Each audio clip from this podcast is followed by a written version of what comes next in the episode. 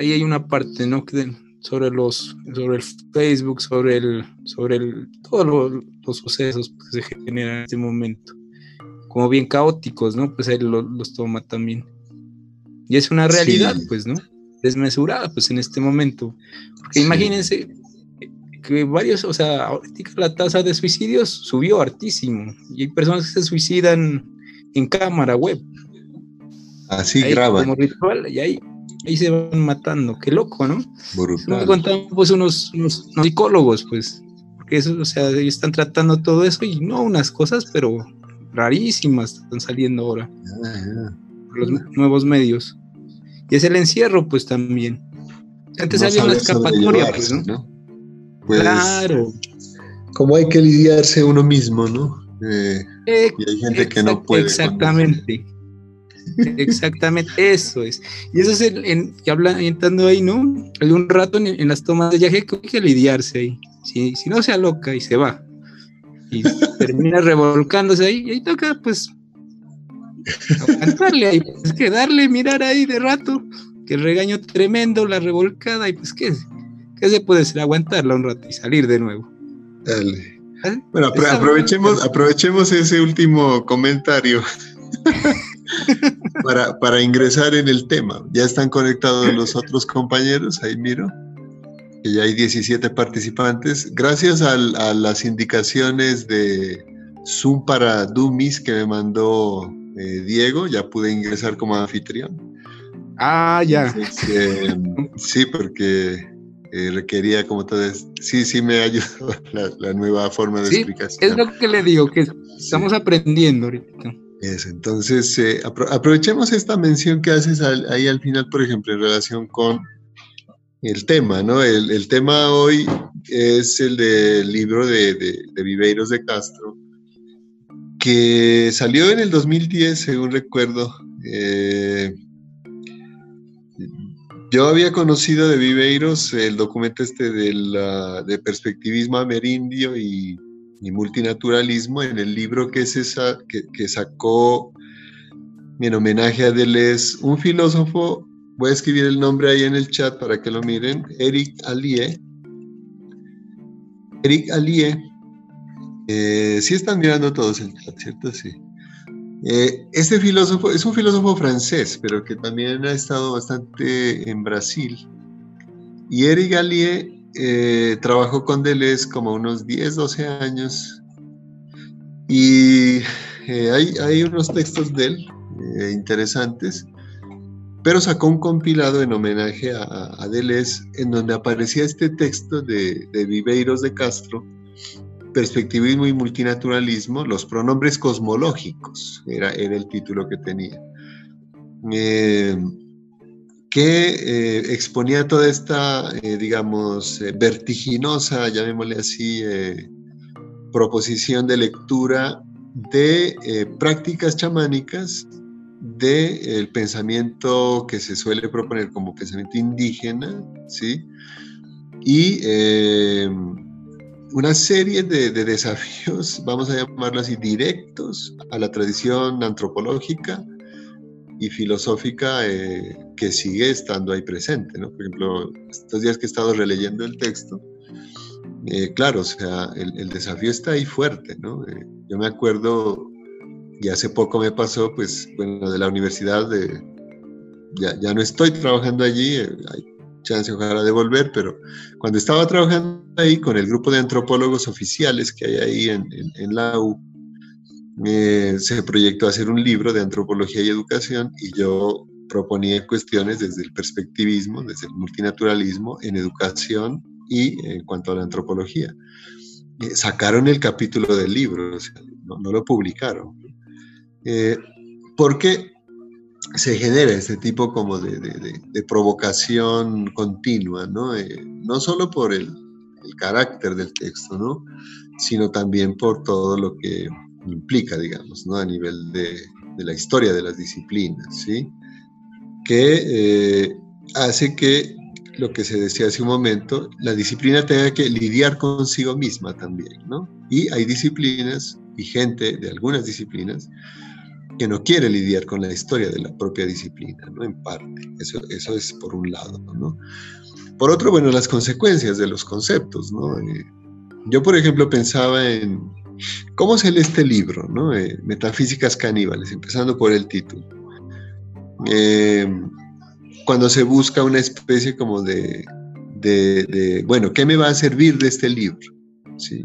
y empiezo a leer el libro y digo, pero ¿qué es esto? Algo así, ¿no?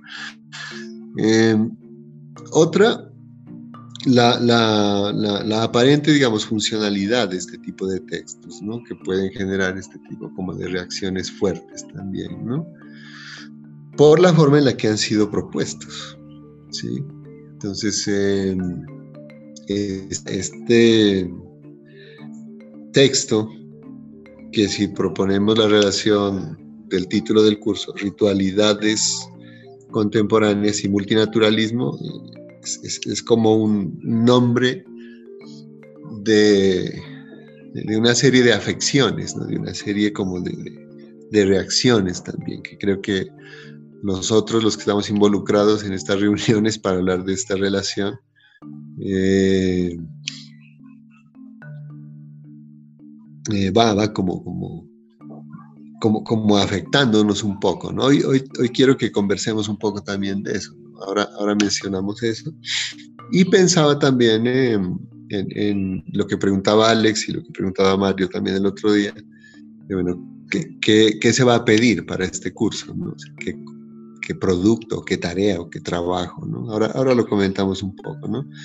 Estamos ahí en, en, en el transversal, en el chat, hay un mensaje de Jaime, con el glosario eh, que hace parte de estas nuevas prácticas pedagógicas, vamos a llamarlas así, ¿no? Em, y em, vamos a ir, a ir armando. Sería un buen principio, ¿no? Para armar un glosario del curso, ¿no? También o de la situación, en fin. Pero bueno, volviendo a, tratar de organizarnos un poco. Eh, vamos a hacer una especie como de, de resumen, si se quiere.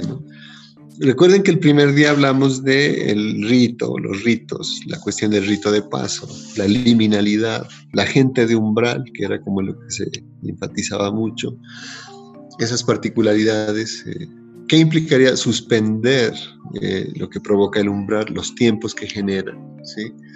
Em, y eh, luego viene lo de, por ejemplo, Agamben relación con una noción eh, sobre eh, lo que implica la experiencia ritual en cuanto a lo que conlleva la iniciación, eh, comprendida la iniciación como este momento de estar en el umbral, de, ser el umbral también, ¿no? Que habíamos propuesto, pues, o al menos yo, pues, no había propuesto que si se piensa el rito desde la perspectiva de la temporalidad, y esta noción de el umbral eh, como temporalidad también eh, permite este tipo como de, de, movilidades, ¿cierto? Estas dinámicas particulares. Y eh, teniendo en cuenta que había una cuestión allí sobre la ritualidad y el carácter de ser umbral, que era que es difícil de definir a la persona que, vamos a llamarlo así, se vuelve un umbral o tiene relación con el umbral. ¿Cierto?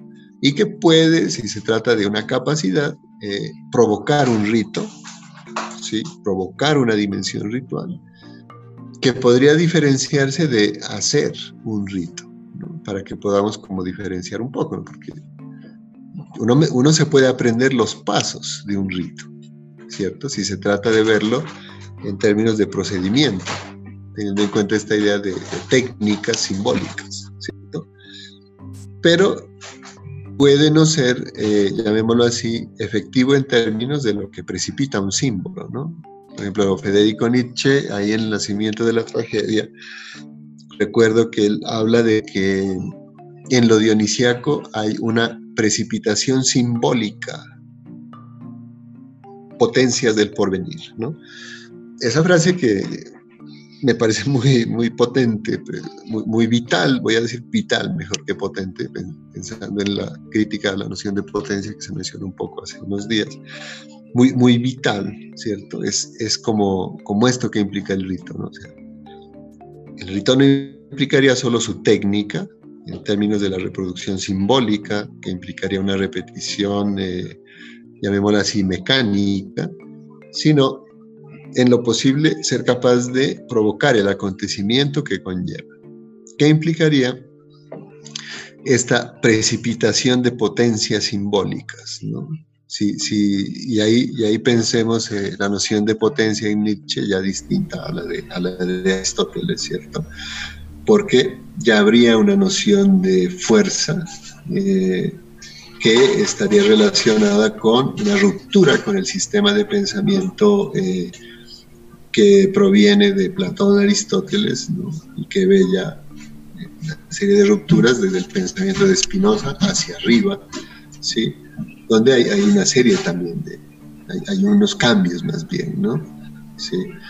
Entonces, claro, la, precipitación de potencias simbólicas del porvenir es un enunciado, eh, si ustedes lo miran, eh, muy, muy eh, intenso, llamémoslo así, para empezar a, a relacionarnos con eh, la, la, proposición de escritura de, de Les Iguatari, ¿cierto? intensidad, fuerza, vitalidad, eh, que son ya eh, rupturas de la noción de potencia, para continuar un poco con el comentario con el que cerramos un poco la, sesión anterior, y que van, digamos, a, generar estas remociones, eh, que van a ser muy singulares, ¿sí? en términos de lo que implicaría eh, la experiencia ritual, ¿no? la experiencia ritual, que eh, nos puede poner en una situación de un silencio eh, que implicaría esta mística de la que hablaba Agamben, por ejemplo, ¿sí? Donde estaría esta cuestión del secreto, pero el secreto a voces, ¿sí? y que tiene que ver con la experiencia de intimidad, ¿no? Eh, sea con la fuerza, con lo sagrado, con lo espiritual, ¿sí? ¿Mm? Y eh, que, puede ser eh, narrada o no, ¿no? O que tendría unas vías de narración que yo ahí sí relacionaría con la cita de Deleuze Guattari, que es la filosofía, en, sobre y a través, vamos a decirlo así, del arte, la filosofía, las ciencias. Pensando en todos esos trayectos que conlleva, ¿cierto?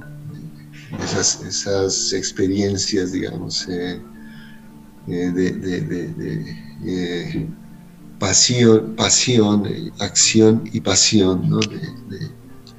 de creación de sentido y de apertura de sentido. ¿no? ¿Sí? Entonces, eh, este, este momento, digamos, ¿no? de, ya hablar del, libro de, de, Viveiros, de Castro, es singular, ¿no? Porque mm, miren que hemos estado tratando ¿no? de aproximarnos a la experiencia ritual, a reflexionar sobre eso que conlleva. Eh, esta temporalidad que implica para poder comprender la contemporaneidad como apertura más que como resolución. ¿sí? Y eh, esta eh, dimensión de lo que conllevaría esta experiencia a través de lo que se propone como perspectivismo, multinaturalismo, pero que tiene que ver con la, con la, con la vivencia chamánica, ¿no? Carolina decía, bueno, ritualizar o chamanizar también, ¿no? ya como acciones más que como conceptos eh, cerrados sobre sí que definan una eh, técnica específica, ¿no? Cuando se, se, proponen ya como acciones, eh, rompen con, digamos, el principio paradigmático que la sustenta a través de una relación con una disciplina específica, ¿no? Por ejemplo, si pensamos esto del chamanizar como una acción que permite una apertura de, eh, puede ser eh, la estructura litúrgica, de lo que relaciona al chamanismo con una perspectiva religiosa, el chamanizar va a ser una acción más bien casi que cotidiana, ¿sí? Pero a la vez de una cotidianidad de acontecimientos continuos. ¿no? ¿Sí? Eh, que pueden tener que ver con, por ejemplo, lo que llaman en, Jung, en el, psicoanálisis, eh, eh, las sincronicidades, por ejemplo, que em, tendrían que ver con prácticas como, por ejemplo, la alquimia, ¿cierto? O, digamos, eh, también lo que conlleva la, la aproximación a, la magia o lo ritual, ¿no? Entonces va como en, esas vías, ¿no? Sí. Entonces, em, es, muy, eh, digamos, vital en ese punto, ¿cierto? Eh, vamos a ver eh, cómo compartimos pantalla para indicarles unos fragmentos del libro de, de Viveiros, ¿sí? Lo voy a hacer rápido para aprovechar que conversemos. Eh, no me voy a detener por eso tanto en, comentarios muy extensos, más bien como indicar cosas de estructura nomás, ¿sí? Y luego leo un fragmento del libro de, Metafísicas Caníbales, que es como sobre el que me, interesaría como que, que sea como una especie de, de línea de, fuga para reflexionar un poco más, ¿no? Bien, en, esta sí la están mirando, ¿cierto? Confírmenme, por favor. Sí, señor, sí lo miramos. Vale, gracias, listo. Entonces, saqué unas notas breves nomás del libro de Viveiros. Eh, tiene sus complejidades el libro, ustedes ya lo debieron haber experimentado, eh, por cuestiones de terminología, las relaciones que propone. Eh, hay, momentos en donde uno dice, bueno, pero para esto hay que haber leído cosas antes, y sobre todo esta cuestión con Deleuze, ¿no? Porque él eh, relaciona mucho con, con Deleuze, ¿no? A mí me interesaba tratar de sacar algunas cosas muy puntuales para que lo podamos relacionar con lo que se quiere hacer. Bien, este, este autor, Viveiro de Castro, como les digo, eh, uno de los borradores, si se quiere, de este libro eh, es el texto este de los pronombres cosmológicos, que salió en el homenaje a Deleuze. Ese texto salió luego en un compilado que se llama La inconstancia del alma salvaje, que es un libro donde hay una serie de ensayos de Viveiros de Castro, eh, que, es como que muestran su, proceso, digamos, de pensamiento, si se trata de eso, ¿no? ahí hay un concepto en la inconstancia del alma salvaje que a mí me parece que es interesante porque provoca muchas eh, posibilidades de, reflexión sobre las experiencias que tienen que ver con eh, prácticas chamánicas, por ejemplo, las consecuencias que esto implica, porque una práctica chamánica te, afecta. Siempre hay unas consecuencias eh, pueden ser eh, positivas eh, o, bueno, creo que siempre son positivas, voy a decirlo así, ¿sí? Y la idea como de que puedan ser negativas es como, no sé, creo que se asocia a otro tipo de cuestiones. Pero bien, él propone ahí este concepto, miren, proceso de alteración diferencial, proceso de alteración diferencial. Este concepto difiere de la noción a mí no me gusta nadita, estados alterados de conciencia. Había un grupo de rock en español colombiano. Estados alterados. Este, este concepto de proceso de alteración diferencial me parece que es más interesante y un poco más fuerte en términos de las consecuencias que nos trae a, a la parte académica, a la parte vivencial de, la idea de conocimiento, que estados alterados de conciencia, porque estados alterados de conciencia es un concepto, creo yo, como muy, muy clínico, ¿no? O sea, se, acuñó mucho a partir de las experiencias eh, de los años 60 con el LSD, ¿sí? con hongos, bueno, con algunos psicodélicos, y, se asocia mucho a la parte psicodélica y se neutraliza mucho a partir de la relación que se hace con el hipismo, ¿no? Porque el hipismo, por mucho que a veces pueda gustar, eh, pues tristemente es una forma, creo que, eh, extrema de, capitalismo, ¿sí? en términos de una economía de la libertad y el deseo que eh, genera una neutralización radical de la revolución. ¿sí? Eh, por lo menos cuando ya se, se, administra. ¿no? En sus inicios pudiera haber sido algo más como contracultural, pero luego se administra. ¿sí? Y eh, una forma de administración de esta eh, experiencia distinta de relación con la realidad, con la vida, es este concepto, estado alterado de conciencia, ¿no? Entonces, eh, tomas una planta eh, y claro, estás con tu conciencia alterada, ¿no? Y creo que eso es como que le quita valor, llamémoslo así, ¿no? Y le quita peso a la experiencia que implica, por ejemplo, eh, el ritual o que implica, por ejemplo, eh, la, cuestión con las plantas. Llega al punto en el que, por ejemplo, este, este Chulhan, para hacer eh, alusión al librito este, en la actualidad, por ejemplo, yo creo que va muy de la mano de, esto, ¿no? el sacerdote o el, o el chamán puede ser, ¿no? puede ser reemplazado por los diseñadores de rituales. Este, este concepto, diseñador de rituales, ¿sí?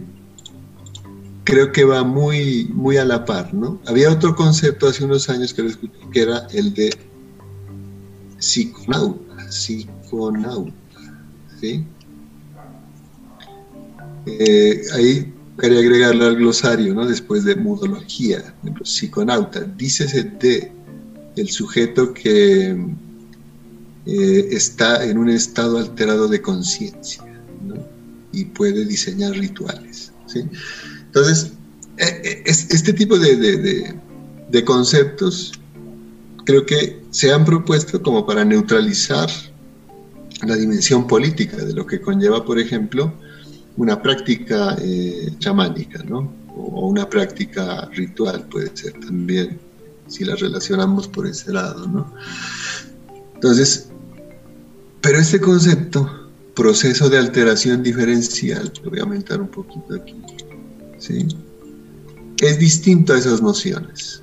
Estado alterado de conciencia, que como les digo, eh, es como que, bueno, o sea, pues uno se toma un, tinto y ya, ya, altera, ¿no? Tu percepción de la realidad, dices, está caliente, está frío. O sea, sigue en el margen de las, de las, de las eh, experiencias eh, de afección, vamos a llamarlas así, normales. Pero si ustedes lo han vivido cuando hay relación con una planta, no es que uno permanezca en un estado. la idea de estado, eso no, no, aparece ahí. ¿sí? Inclusive la configuración ritual, en términos de una referencialidad simbólica a un espacio específico de identificación también desaparece, ¿no?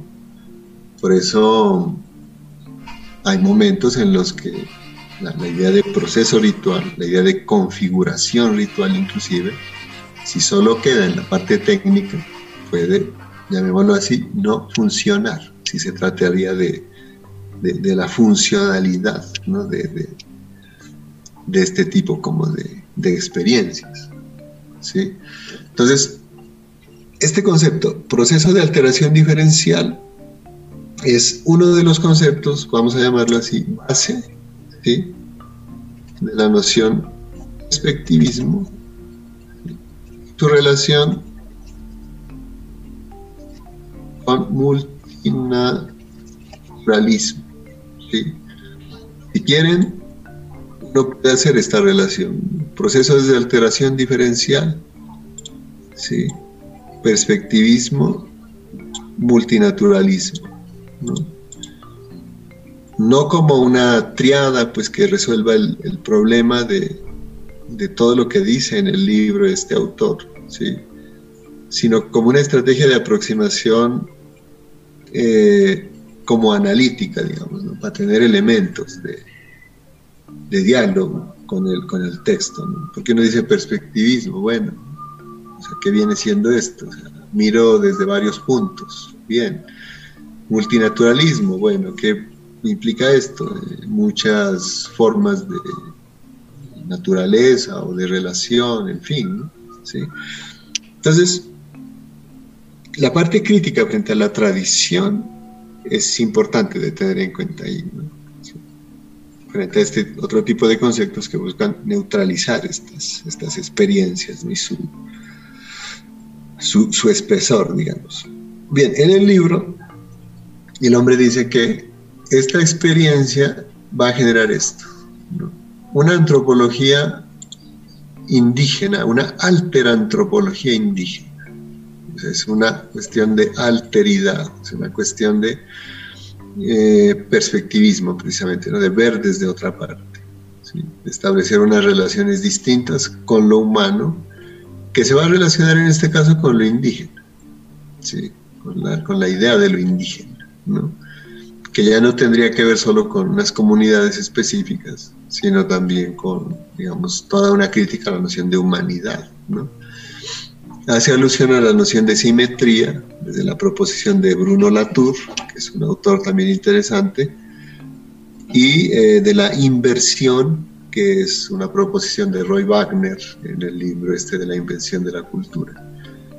Ahora, miren que esta alterantropología va a tener que ver con perspectivismo interespecífico, o sea, ser capaz de ver la diferencia entre las especificidades, digamos, que definen una realidad, una sustancia puede ser, ¿sí?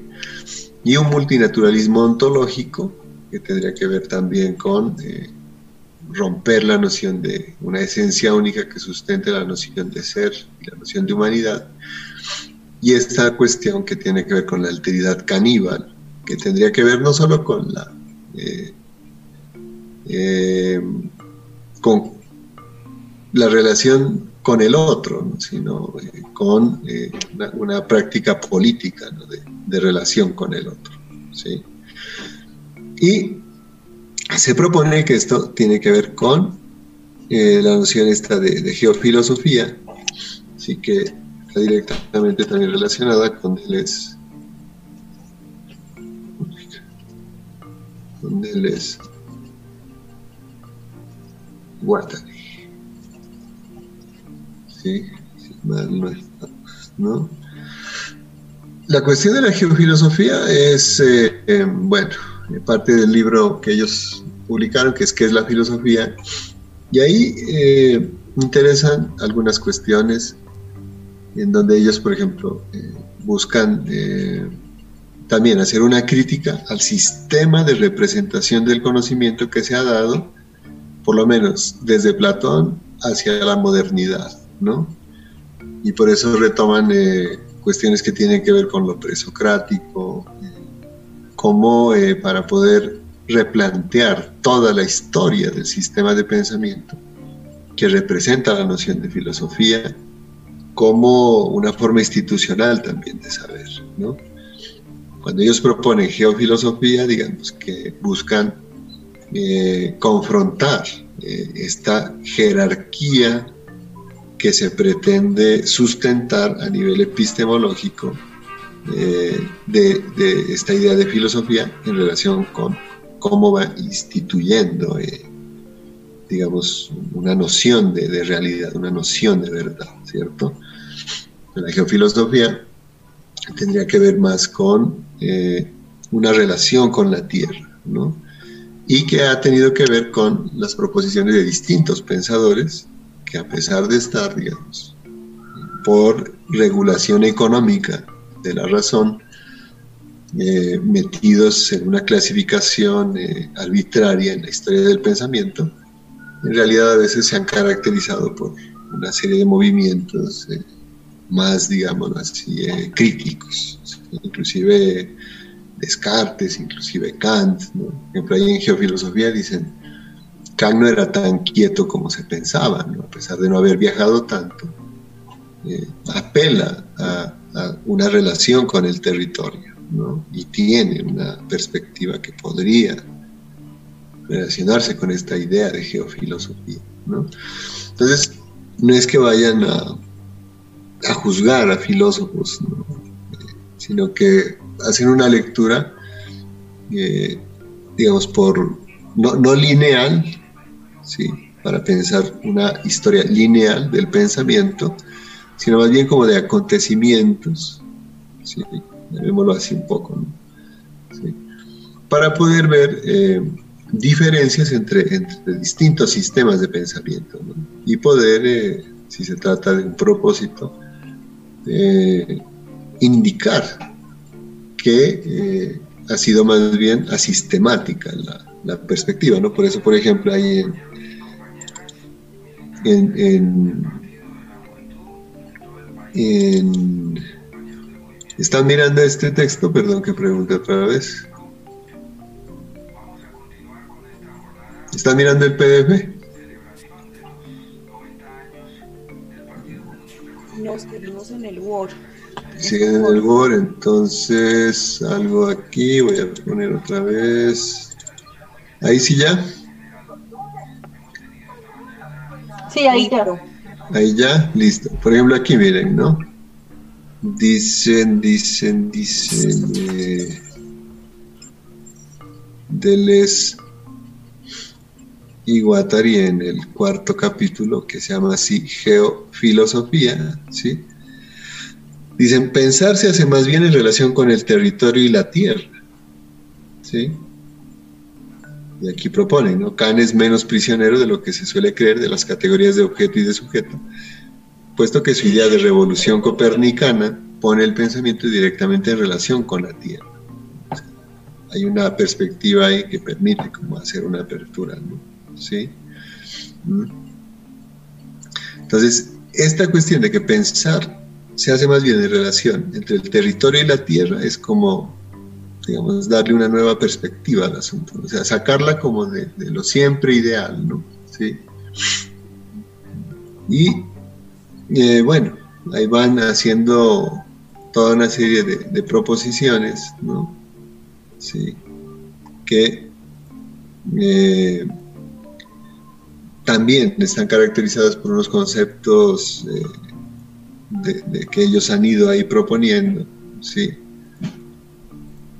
Y que implican, eh, digamos, relacionarse con eh, la, creación, con la creatividad. Por ejemplo, aquí dicen, pensar consiste en entender un plano de inmanencia que absorba la tierra, o más bien la absorba.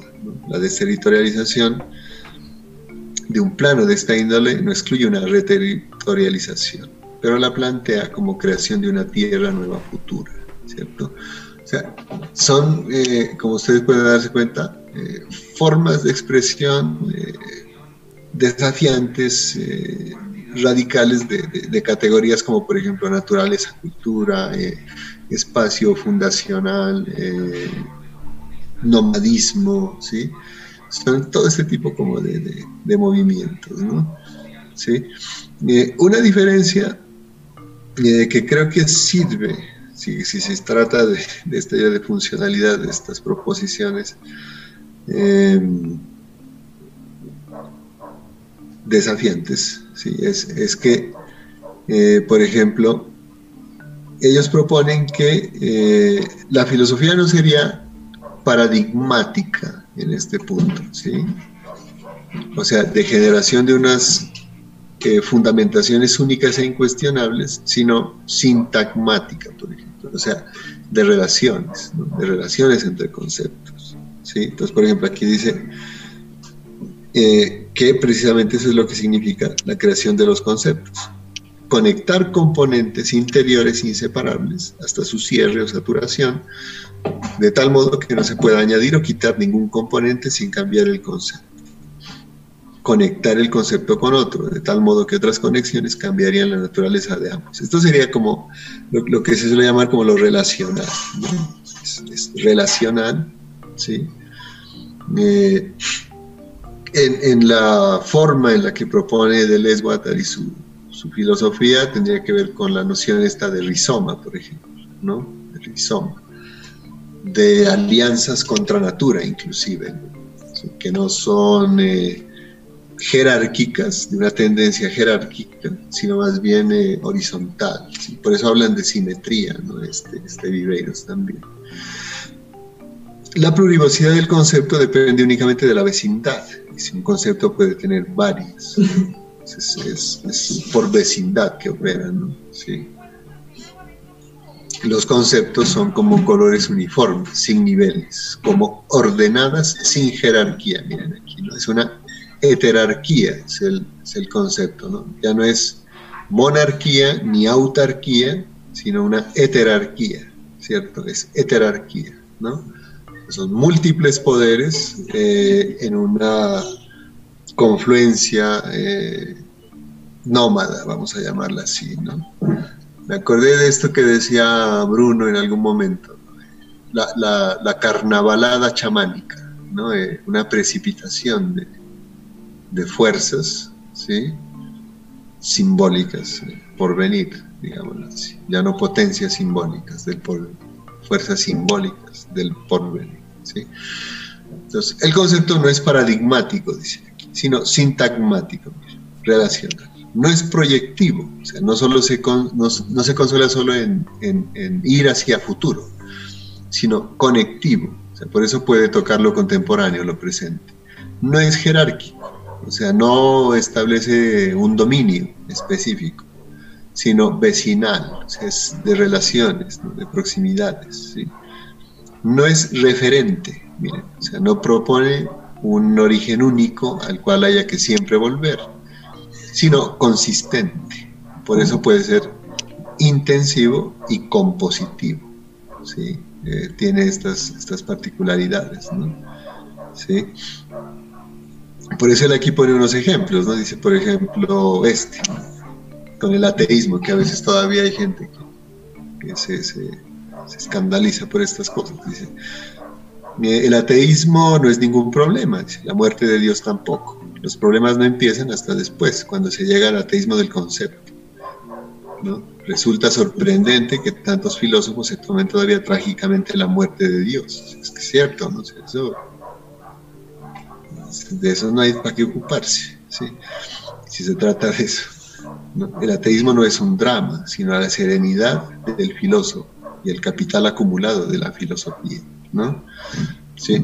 Entonces, son este tipo como de, movimientos. ¿no? viene a ser un, cinismo eh, plano, sino como llama este Peter Sloterdijk, un cinismo activo, ¿no? como crítica.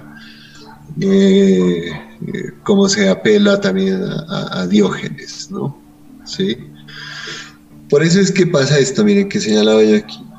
O sea, no se reduce la cuestión a, lo filosófico, sino como ellos destacan, no es exactamente filosófico por eso, sino que puede ser prefilosófico. Esto, esto es interesante, ¿no?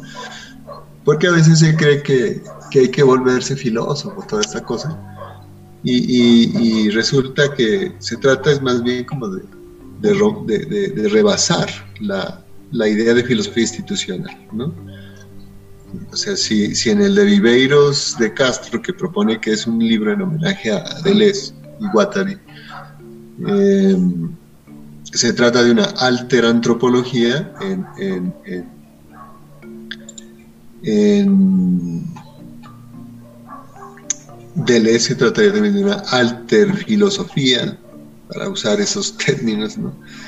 Pero ellos, por ejemplo, prefería por eso proponer ya no la palabra filósofo, sino pensador, por ejemplo, o esta idea de pensar, ¿no? es como, no, tiene una definición con una disciplina específica, ¿cierto? No dice, ¿qué haces? No, aquí pensando. Es distinto que te digan, ¿y qué haces? No, aquí filosofando. Eh, pensar no, no te remite a una disciplina específica. El pensador está en una relación de conocimiento que puede establecer con la tierra pensada así, ¿no? Como este, llamémoslo así, campo de acción de, relaciones, de vecindad, con alteridades no constituidas, ¿sí? que permiten generar acontecimientos, o provocan acontecimientos. Entonces, eh, este conocimiento prefilosófico no es que no sea racional, sino que es, puede estar en un rebasamiento de la razón también, ¿no?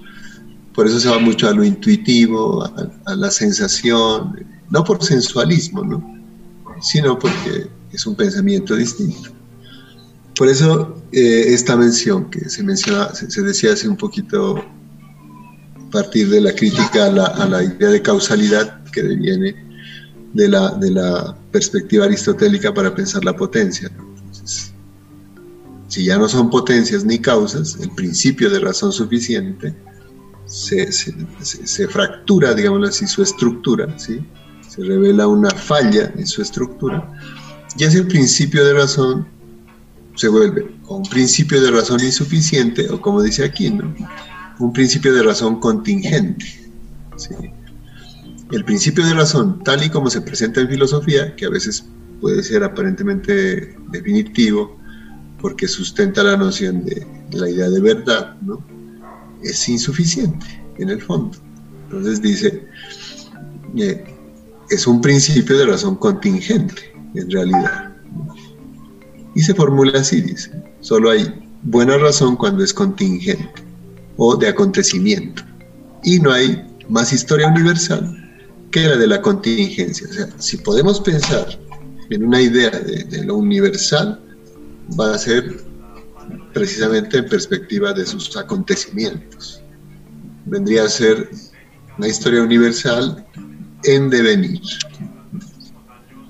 Una una historia universal eh, que va, si se trataría de pensar un sistema de representación de los conocimientos que permiten su composición, eh, del nomadismo del pensamiento. ¿Cómo escribir eso? Yo no sabría, ¿no? porque me, estoy imaginando, ¿cómo escribimos la historia eh, del nomadismo si se trataría de, de, algún universal? También sería un libro para imaginárselo. ¿no? ¿Sí? Eh, entonces, es esto en relación con de, dónde vienen este tipo como de, propuestas, ¿no? ¿Sí? De, dónde sale esta, esta... el otro libro. Está mirando este, no creo que esté mirando este. ¿Dónde está el libro? aquí ya está, Metafísicas, sí. Entonces, el, libro de, de Viveiros, sí, voy a aprovechar estos últimos 10 minutos para que hablemos la siguiente hora. Y genera toda una serie de, de, de, correspondencias que están en diálogo con proposiciones de Deleuze de Guattari que vienen desde, digamos, un cuestionamiento a prácticamente los últimos 70 años de, la historia de los sistemas de pensamiento y representación, tanto de lo humano como de las formas en las que se han construido eh, los sistemas de, representación también de conocimiento en sí mismos, o sea, toda la epistemología y, la noción de ciencias. ¿sí? Entonces, eh, no solo cuestionan disciplinas en particular, ¿no? por, estrategia de delimitación, vamos a llamarle así, del Guattari hacer un cuestionamiento de la, filosofía, pero en el fondo es a, todo un sistema de, pensamiento. ¿sí? Eh, eh, Viveiros hace un cuestionamiento a la antropología, pero en perspectiva de todo un sistema también de, pensamiento. ¿sí? Entonces, eh, sobre lo que también quería llamar la atención como les digo, quiero cerrar ahí a las 7 la, intervención mía para que conversemos a través de, sus inquietudes, preguntas, etcétera, que ayudan mucho. Eh, esta, esta mención, ¿no? porque hemos hablado de chamanismo estos días. Por ejemplo, él dice esto, después de haber hecho toda una serie acá de, menciones sobre eh, qué diferencias habría en esta proposición. Dicen esto que es en lo que quisiera como que nos detuviéramos o se complementaran cosas. Dice el chamanismo. El chamanismo amerindio se puede definir como la habilidad, la ponen en términos de habilidad primero, que manifiestan algunos individuos para atravesar las barreras corporales entre las especies y para adoptar la perspectiva de subjetividades a lo específicas, de manera de administrar las relaciones entre estas y los humanos. Una definición de chamanismo bien distinta a, la de Mircea Eliade, que les recordaba hace poco eh, en, en, ese libro, El chamanismo y las técnicas arcaicas del éxtasis. Él dice, el chamanismo es una técnica arcaica del éxtasis. ahí hay una definición.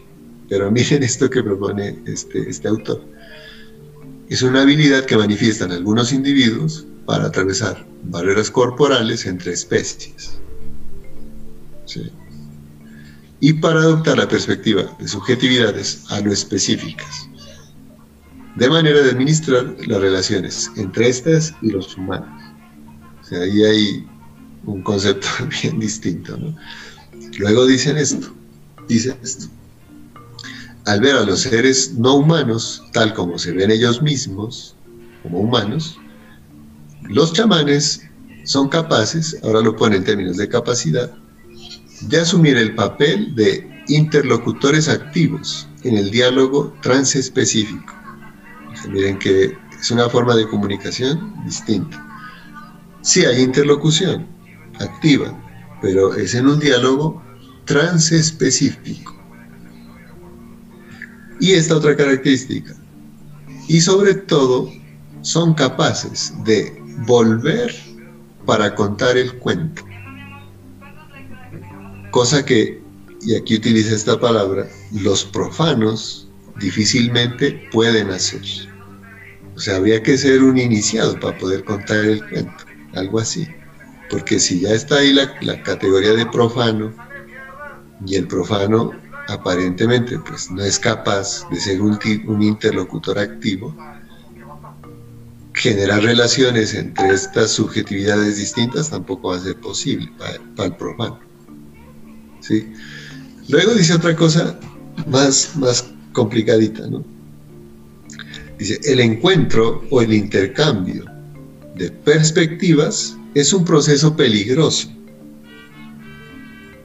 Yo, yo me preguntaba, bueno, cuál sería el peligro ahí, porque este man dice que es un proceso peligroso. Y un arte político, una diplomacia. Y miren con, lo que cierra el, el, párrafo. Si el relativismo occidental tiene el multiculturalismo como política pública, el chamanismo amerindio tiene el multinaturalismo como política cósmica este párrafo tiene su complique, ¿no? O sea. Decía, bueno, ¿y este?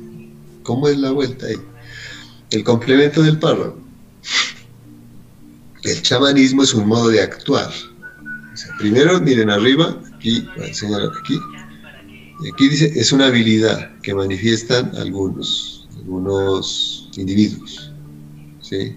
Habilidad que manifiestan algunos individuos. ¿Sí? Eh, luego dice, capaces de diálogo transespecífico, son capaces de hacer interlocución. También son capaces de volver para contar el cuento. Te pasa una cuestión de estas experiencias chamánicas y o uno no quiere volver a eso o, se queda callado, algo así, o no sabe cómo contarlo. Pero aparte, todo esto, ¿no? Aparte es un proceso peligroso. Yo decía, bueno, ¿dónde está la cuestión de lo peligroso? Un arte político y una diplomacia. También viene siendo un modo de actuar. El chamanismo es un modo de actuar que implica un modo de conocer.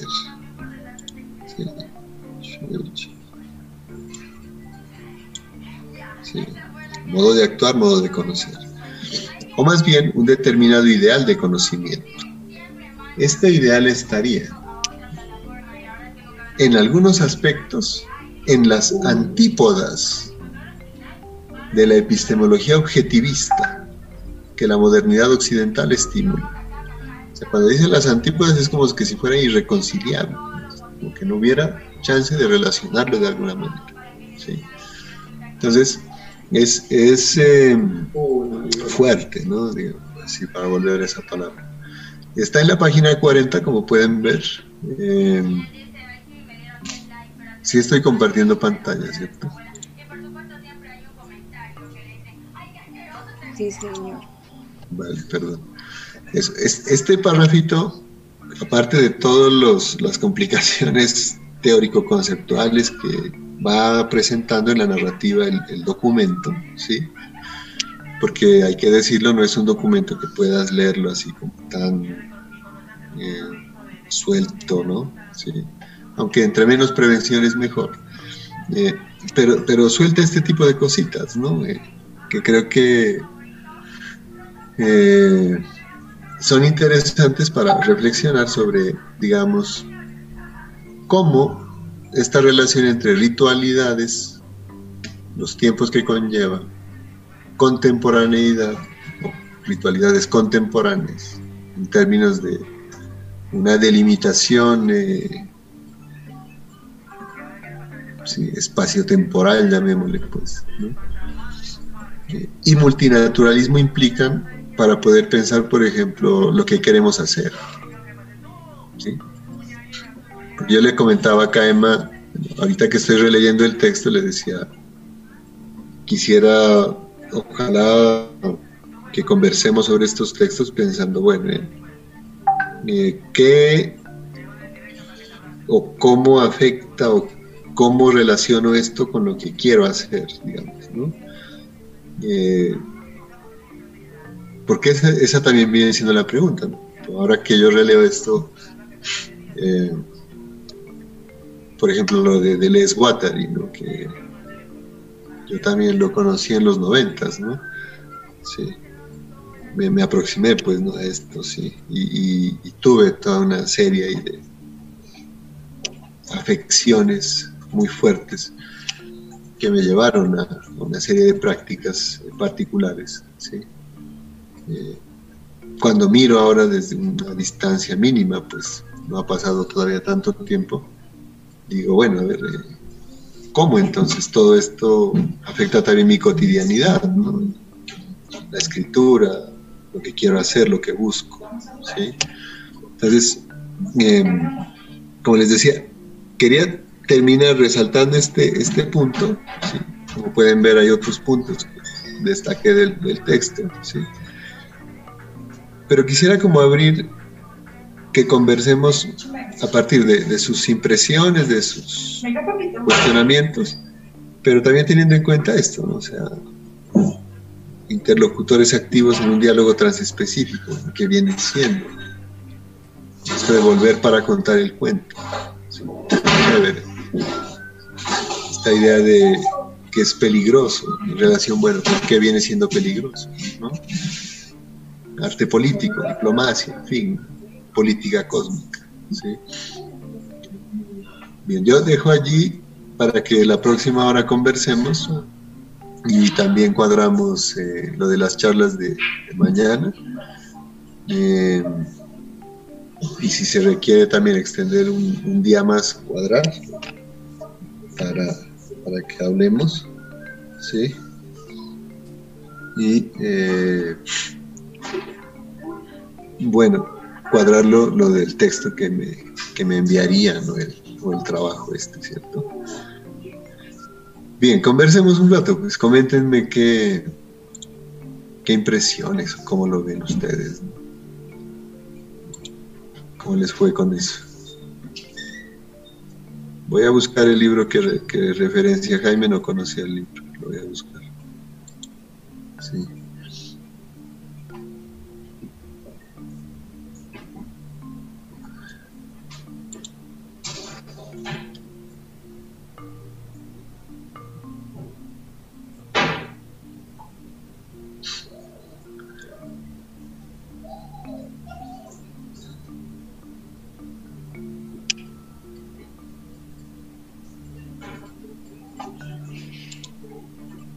Cuenten si hay alguna pregunta, algún cuestionamiento, alguna idea. Porque ¿cómo les fue con esto? No? O sea, ritualidades contemporáneas, multinaturalismo. Esta lectura de este texto en particular, y lo que implica. Acá espero.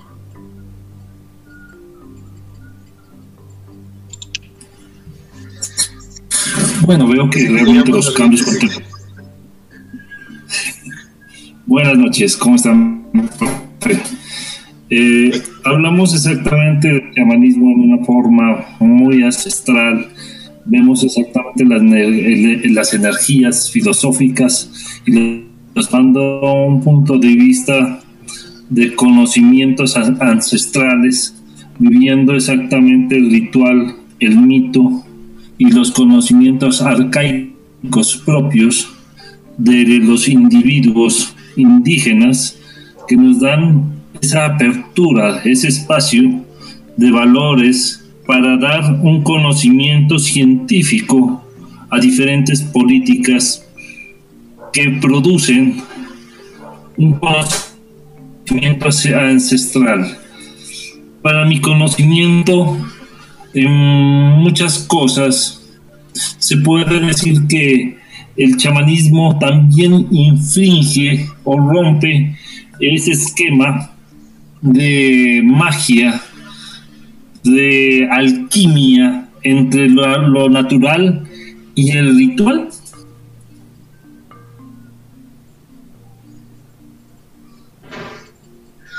A ver, voy a, voy a ver cómo hago ahí. Eh, pues me acordé de una cosa. Hace rato eh, yo había participado en un homenaje a Federico Nietzsche y escribía, oye, un texto, el texto se llamaba así, voy a escribirlo ahí en el chat para eh, tratar de hacer visible esto. Le puse así, el pensamiento del jaguar. Eh, sobre eh, intempestividad de Nietzsche y Deleuze, algo así. Intempestividad, sí, algo así, intempestividad y devenir, tal vez. Nietzsche y Deleuze. Esto creo que fue eh, hace 20 años por ahí. Y me yo, comentaba ahí que, por ejemplo, esta cuestión de lo político con el chamanismo y pues en la experiencia que voy a mencionarlo porque creo que conversamos de eso hace rato ya con Alex cuando hicieron el, documental de las rutas del viaje salía la, cuestión de la dimensión política del, chamanismo, qué viene siendo, qué implica esta dimensión política. ¿no? Eh, podría implicar este tipo de cuestionamientos, ¿no? Por ejemplo, en el caso de la alquimia, en la alquimia se habla de la filosofía perenne, ¿no? Como, digamos, el, punto culmen, pues, ¿no? De la transmutación que implica eh, prácticamente eh, la exposición de la maestría que representa el mago, ¿cierto? Que eh, logra este cambio de la materia y esta relación con los elementos, eh, porque eh, está en relación con esta filosofía perenne, esta filosofía que ya no solo es universal, sino que es eterna, esta idea de perennidad, de una permanencia en, en, el tiempo, ¿no? Y en algún documento que tenía que ver con esto del pensamiento del jaguar, la intempestividad de venir, se había propuesto la posibilidad de la desconstrucción de la filosofía perenne, ¿no? O sea, no solo la desconstrucción de la filosofía perenne, sino la puesta en límite de la filosofía perenne, que conllevaría una desconstrucción de la mística y en este punto eh, de la metafísica también, ¿no? Y ahí había este movimiento, digamos, de apertura que conllevaba esta eh, vivencia eh, de la libertad. Y yo había hecho una mención que tenía que ver con que por eso, eh, no solo por la cuestión colonial relacionada con lo que implicó pues, la historia de América, se prohibía la cuestión chamánica. Recuerden que en tiempos coloniales eh, se hacía una exterminación sistemática de, médicos tradicionales, hombres y mujeres, y esto que se llamó en su momento extirpación de idolatría. Eh, porque eh, en, estas prácticas el acontecimiento de relación con el saber no es jerárquico. O sea, ha pasado, ¿no? Y, que esta idea, por ejemplo, de, curación no es exclusiva, ¿no? que inclusive la idea de sabiduría no es exclusiva de, una, de un solo sujeto, ¿cierto? O sea, no hay alguien que pueda decir eh, que es el que sabe ya, todo, por ejemplo, ¿cierto? Entonces, en, esa, en esa en ese cuestionamiento así también continuo de, de, la jerarquía, de la relación, por ejemplo, saber-poder, de la noción de, soberanía, es también en donde estarían este, estas rupturas ¿no? de, la alquimia considerada también como una especie de institución, de, la magia considerada como una finalidad, como una resolución. ¿sí? Inclusive de la idea de sabiduría, considerada como una especie de capital ya logrado de verdad, ¿no? como si la verdad se pudiera acumular, algo así. Y, creo que esto va un poco en, vía de, de lo que este Viveiros dice al inicio también de este libro, ¿no? si la antropología asume esto, por eso a los antropólogos, de, a los antropólogos oficiales de, las universidades y de varios programas no les gusta el libro este, porque él dice, si la antropología asume esto, la antropología se podría volver eh, una, una praxis de descolonización continua del pensamiento. Y eso implicaría un cuestionamiento a, a, lo perenne de una filosofía, por ejemplo. ¿no? Un cuestionamiento a los paradigmas de, por ejemplo, cuestiones tanto esotéricas, si se trata de estos eh, cuestiones, eh, de estos colectivos metafísicos, y también de, cuestiones fundamentalistas eh, que tendrían formas de exposición en los etnocentrismos que también critica el texto que estamos mirando, ¿cierto? Entonces, eh, esta ruptura con la jerarquía ya, implica también una fuerza, ¿no? Eso la crítica a la potencia también. O sea, no se queda en potencia, hay, una precipitación. ¿sí? Eh, hay un libro, por ejemplo, de, de Dolmato, de Reichel Dolmato, que es eh, el, que tiene sobre el jaguar, ¿sí? y se me olvidó el nombre. ¿sí? Eh, en, este texto sobre el jaguar, eh, Normatov comenta eh, una práctica que había entre los indígenas en la Amazonía que tenía que ver con tomas de ayahuasca, ¿sí? en un grupo pequeño para consagrarse al jaguar y hacer, por ejemplo, intervenciones en territorio, cuando había combates, por ejemplo. ¿Sí?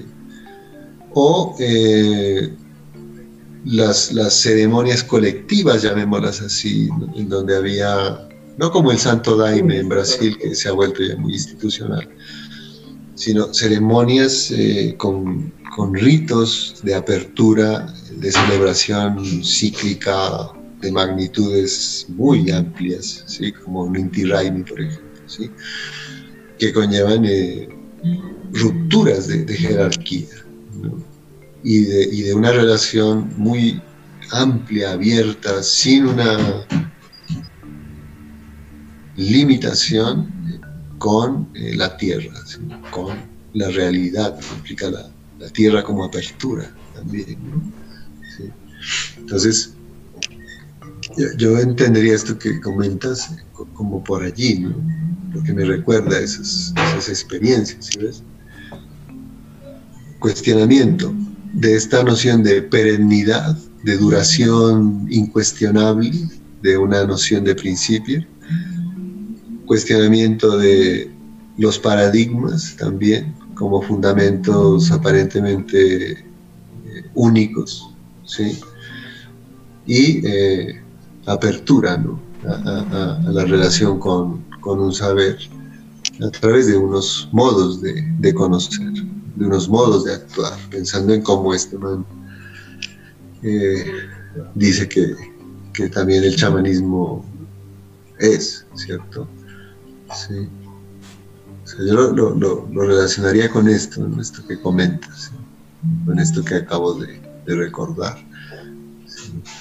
No sé si hay otro comentario, otra idea que ayude.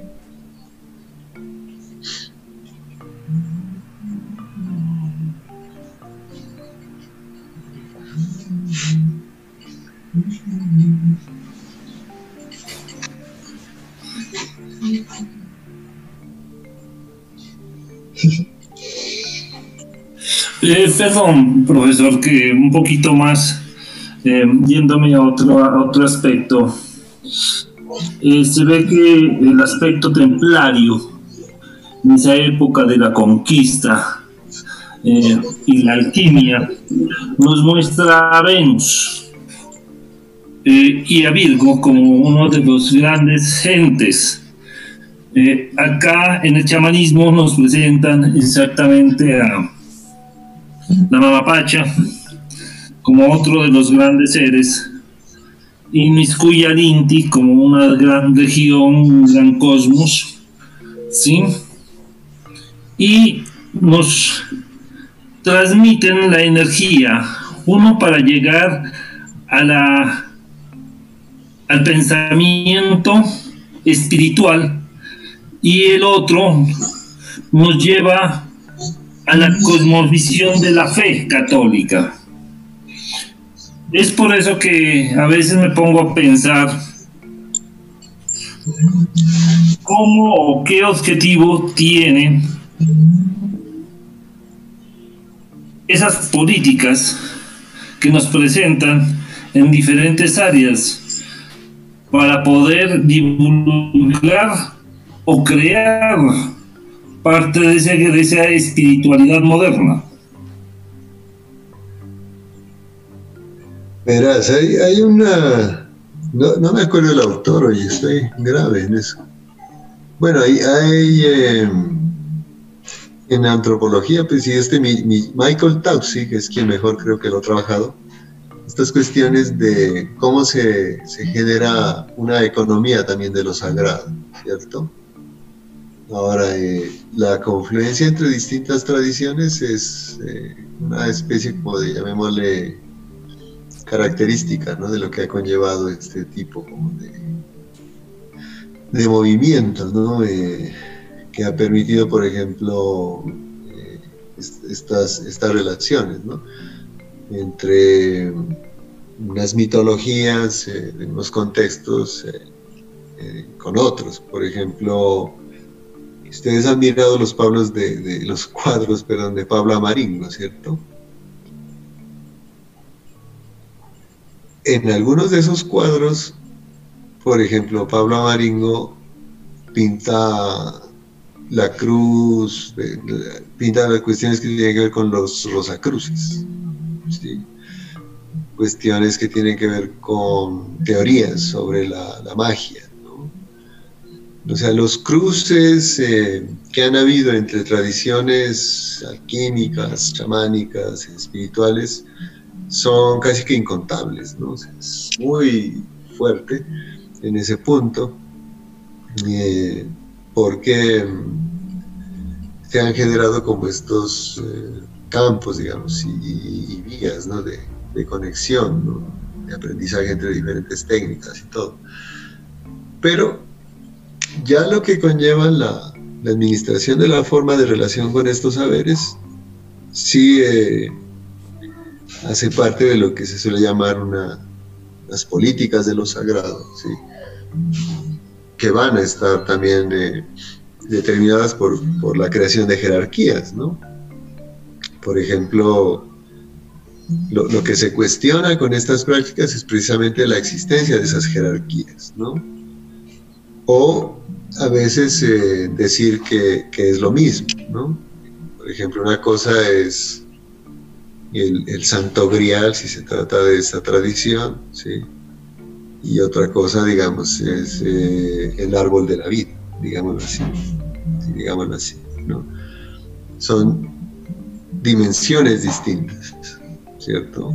Por eso es que este man habla de eh, interlocutores activos en diálogos transespecíficos, ¿no? Entonces, la, la, habilidad, la capacidad, ¿no? El, el modo de actuar de, del chamán, si se trata, se caracteriza porque es capaz de, no solo, no tanto de, establecer una relación de, de, unión, sino establecer una relación de equivocidad también, que establezca la diferencia. Entre, por ejemplo, lo que acababa de comentar, ¿no? el, el, el, grial y el árbol de la vida. Son distintos, son campos y dimensiones diferentes, ¿sí? Por eso esta, esta idea de lo, de lo holístico es tan cuestionable, ¿no? Eh, ahora que mencionas esto de, de, la Pachamama, por ejemplo, surge una, una noción que es, por ejemplo, el, pachamamismo, ¿no? Es como esta transformación de un concepto que es difícilmente, digamos, eh, delimitable a a una perspectiva fundamentalista, ¿no? El, el pachamamismo puede volverse una expresión también eh, fundamentalista en un punto dado, ¿sí? El hecho de apelar a algunas palabras antiguas, digamos, no quiere decir que ya se esté en relación con algo que pueda tener que ver con, con un saber, ¿sí? Y bueno, la, la, parte de la, de la eh, unión de diferentes tradiciones por una política de administración del saber que pretende neutralizar la diferencia de esas formas de saber, ya es eh, algo contra, digamos, lo que hay que uno tomar posición, ¿sí? Porque lo que digo, o sea, hay que comprender la, perspectiva sobre un saber que tiene un contexto y no decir que es lo mismo, ¿no? digamos, porque no es lo mismo. ¿sí? Esta, esta interpretación extraña que hay de un precepto alquímico, de que lo que está arriba es abajo, es precisamente lo que hay que cuestionar, ¿no? porque puede generar eh, falsa, lo que llaman falsa igualdad, no, habría equidad, ni reciprocidad. Ese tipo de particularidades. Yo sugeriría ahí eh, revisar el libro que le había recomendado al Alejo Guzmán, que se llama El Reino y la Gloria, de Joel Agamben, que describe todo ese tipo de procesos.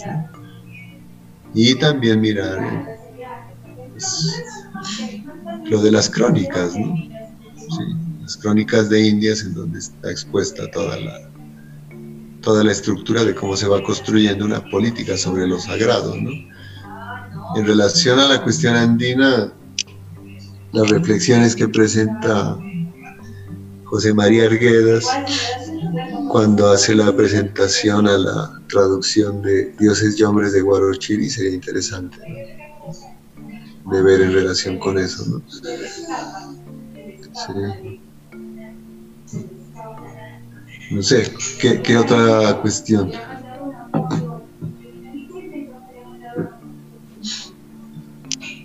Eh, Mario.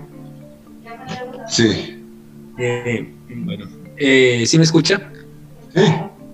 Listo. Eh, mira, pues la, la, cuestión pues de, en el sentido del ser humano, animal, eh, pues me he dado cuenta en los recorridos, ¿no? Pues que he estado por diferentes regiones en donde tanto el animal como la naturaleza influyen pues mucho, ¿no? En el comportamiento del ser humano. Por ejemplo, en, en la costa, los seres de, del manglar, o en la, o en la sierra, ¿no? Pues los pájaros, a veces cuando miraba, eh, les decía hombres armadillo, pues, ¿no? Algunas personas que se alimentaban, o así, por el estilo, ¿no? Pues que los caracterizaba. Entonces, en, este punto, pues, el, el, animal tiene que ser como, fuera como el, el, el ser que está en, en un el ser humano, ¿no? Estar en nuestras regiones. Es el caso, pues digamos, en, nuestro territorio, el jaguar. En Europa, el lobo. En, el centro del área y así sucesivamente en nuestras regiones. Y no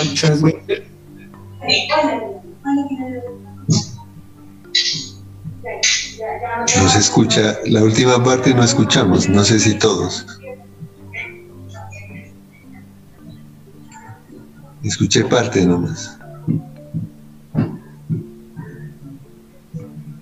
La otra parte como por que se mencionaba algunos, algunos animales, no la escuché bien. ¿Nos quedamos todos sin sonido? Se está cortando, oye. Vale. sí, tiene esa, esa, esa referencia.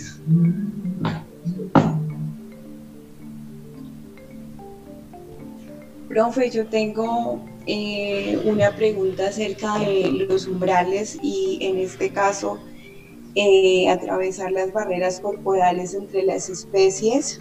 Entonces, eh, además de esto, pues de, ese, atravesar esas barreras entre las bien se atraviesan, eh, diría yo, pues como otro tipo de umbrales y, entre esos la misma muerte, ¿no? La, la, el estar frente a, la muerte, la experiencia de muerte en, pues en el ritual, ¿no? Y por otro lado también eh, quería como preguntarle sobre la relación entre ritualidad y culto, o qué relación podría tener lo de ritualidad y culto. Y también, eh, porque usted comentaba de lo de los estados alterados de conciencia, si de, alguna manera podría tener como relación con, el concepto de catarsis. Ya. Claro, voy a empezar por lo último. Eh, claro, por ejemplo, están estas palabras técnicas, digamos, ¿no? Cuando se habla del éxtasis. Por ejemplo, la catarsis es un, es un concepto técnico que se relaciona con esta noción que proponía el Agamben de drama místico, ahí habría una catarsis, ¿cierto? Pero también hay, eh, por ejemplo, en, relación a lo que llamabas hace un rato la, muerte, está, la, voy a escribir la palabra, ¿no? Catábasis, catábasis, catábasis. Catábasis es el descendimiento. Lo suelen relacionar con, por ejemplo, eh, Perséfone. Voy a apelar al libro de Agamben para este también. Y estos eh, momentos de, muerte tienen que ver eso. La palabra es así, catábasis. ahí entras en una relación, claro, distinta, ¿no? Eh, sí, con, con, otros eh, dimensiones, llamémoslas así, ¿no? Porque se atraviesa barreras corporales, ¿sí? Entonces, por ejemplo, en la, en la catábasis, ¿sí? hay esto que es el descendimiento, ¿sí? Se contrapone a veces a la ascesis. ¿sí? La ascesis, ustedes recuerdan, es la ascensión, digamos, es como todo este momento de relevancia, ¿no? cuando le dicen a uno, eh, está en éxtasis, se va elevando, ¿sí?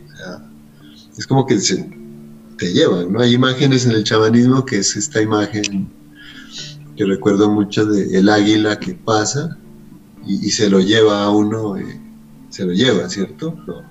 Como cuando pasa así cazando y se lo lleva a uno. Uno de ellos es la presa, esta metafísica de la predación también está presente ahí, ¿sí? Te lleva, ¿cierto? Te lleva, ¿no? Ese ser llevado por, ¿no? Este, estas otras fuerzas, llamémosle así, tiene estos momentos de ácesis, catábasis, éxtasis, voy a ponerlas así, para poder pensar la, apertura de la noción de estado alterado de conciencia, ya no como lo que había propuesto hace un rato, con ese contexto de, los 60, sino como la tradición mística, ¿cierto? Que tendría que ver con la noción de culto, en parte, ¿no? Está catábasis, ascesis, digamos, éxtasis, ¿sí? Y está eh, anástasis. Perdón las palabras raras, ¿no? Anástasis la palabra griega para resurrección, ¿sí? Para resurrección. ¿sí? Hay otra palabrita que es anábasis también, ¿no? Entonces, eh, pero anástasis es lo que se suele traducir como, como resurrección. Si, si, uno quiere verlo como proceso y leyendo historias de, de, chamanes, esta idea de descendimiento hacia lo que suelen llamar a veces el inframundo, que no, que no el infierno, ¿cierto? Un inframundo, es también como un proceso de conocimiento experiencia del iniciado, se propone, ¿cierto? Por eso el texto de Agamben tiene que ver con Orfeo, con Perséfone y estos, eh, lo, que se llamaban los, ritos órficos, ¿no? Tienen que ver con Orfeo, lo, órfico, ¿sí? En el Mutus Liber está narrado, pero ya en un contexto distinto, ¿cierto? Dice de yo a todos, ¿no? Voy a pensar que me estoy haciendo yo mismo la pregunta. Entonces, catábasis, si ves? Es este movimiento de descendimiento que implica esta como relación con, con el morir, ¿no? Porque es interesante que te das cuenta que está pasando eso, ¿sí? Aunque suele haber momentos en los que se lo lleva completo, ¿no? Como voy a hablar de Roy Wagner un poco, porque Roy Wagner era uno de los pocos antropólogos que daba cursos sobre Carlos Castaneda. Este don Juan le dice al, Castaneda, hay momentos en donde, bueno, y están en, esto, te, lleva con todo y zapatos, ¿no? O sea, te, lleva. Este, esta cuestión de ser raptado, de ser llevado por una fuerza distinta, ¿sí? que en el fondo tendría que ver con la idea de ritualidad también, porque este Chulhan dice, el, problema de la ausencia de ritos es porque la gente está tan ensimismada que pierde relación con los otros y eso no permite que se puedan dejar llevar una relación con otro. Cuando estás en el rito, establece relación con algo distinto. En este caso, si se trata de, la muerte, ¿sí? la madre muerte también le suelen decir, ¿cierto? Hay esta relación de catábasis, de descendimiento, ¿sí? Putrefactio, dicen en la alquimia también, ¿no? pensando en las imágenes del mutus libre, ¿cierto? Y la ascesis, que puede ser simultánea, ¿no? Puede ser simultánea, ¿sí? O sea, no es que primero estás solo ahí en una caída continua y esperando a ver cuándo sube, no, sino pueden ser al mismo momento, ¿no? Catábasis, ascesis. Puede ser un momento de, digamos, descendimiento y, ascenso, o sea, el devenir, mejor dicho, ¿no? el, nomadismo de, la conciencia, digamos, pues, ¿sí? Del espíritu, ¿no? Entonces, el éxtasis, que ya es como el estar fuera de sí, ¿sí? Permite esta apertura, ¿cierto? que se suele proponer como una anástasis, que es, eh, la, traducción es levantamiento, ¿sí? o también resurrección, ¿cierto? En las tradiciones místicas, por lo menos eh, de Oriente hacia acá, ¿sí? Eso, como cuando uno es engullido. Es, ese tipo de imagen te, te, engulle, ¿no? Cuando te miras ya es allá. Mira que la, forma en la que se narra es eh, de Allende, ¿no? O sea, de, de, Allende, de una experiencia que fue en otra parte, ¿cierto? Sí. Lo interesante de lo que escribes ahí es que, mira, es capaz de decirse en primera persona, pero a partir de una experiencia que fue de una experiencia de alteridad, ¿cierto? Eso es interesante, ¿no? Por eso la, primera persona y los mitos a veces son narrados así también, ¿no? ¿Sí? Em, es interesante ver eso, ¿no? El que tiene la experiencia, cuando la cuenta, la cuenta en primera persona, de vivencia, es vivencia. Entonces, eso, va esta catábasis, va esta cuestión de éxtasis, que es apertura, y anástasis, y puede tener que ver con esta noción de engullimiento, de que rompes una, una barrera y entras en otro tipo de espacio. Por eso hay una interlocución de es, el, diálogo, el diálogo interespecífico se refiere a eso. ¿sí? Y esa interlocución que se establece ahí, ustedes lo, conocen, es como en los sueños también.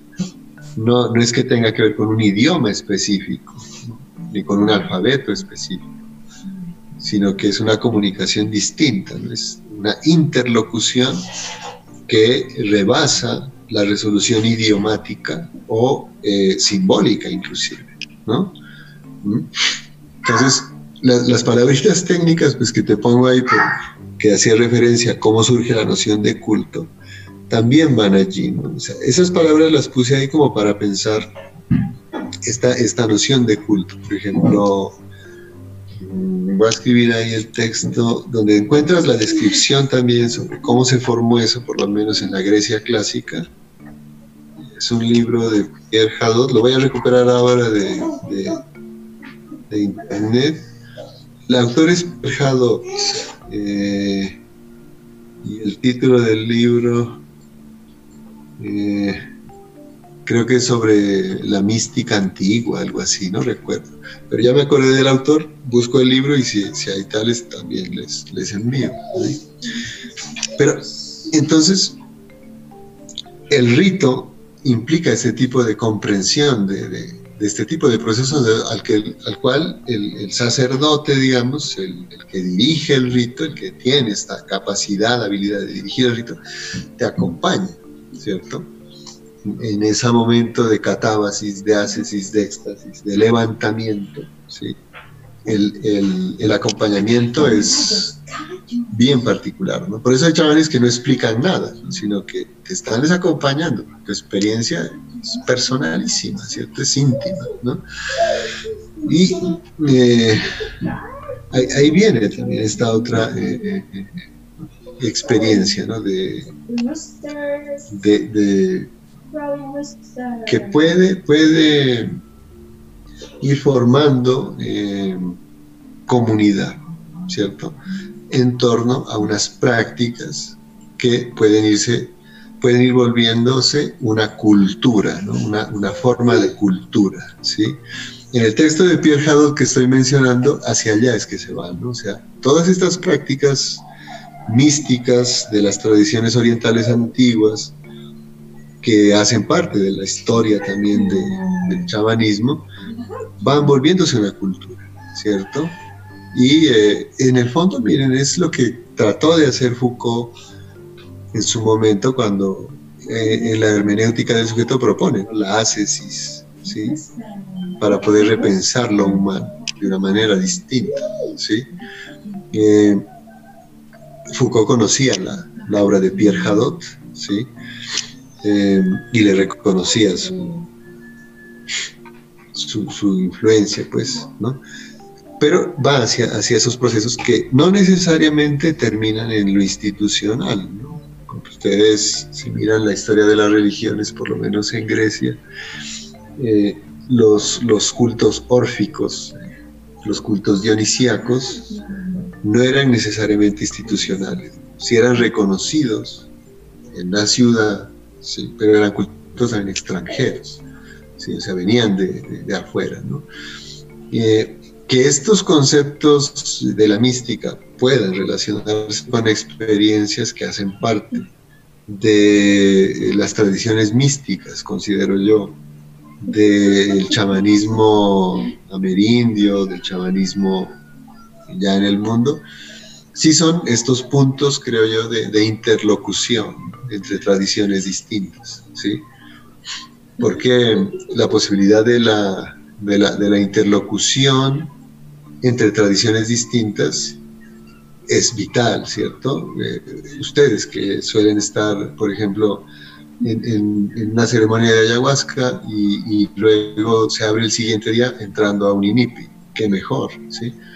Y ahí hay toda esta interlocución, llamémosla así, de, tradiciones diferentes, pero que permiten esta noción de, culto allí, ¿sí?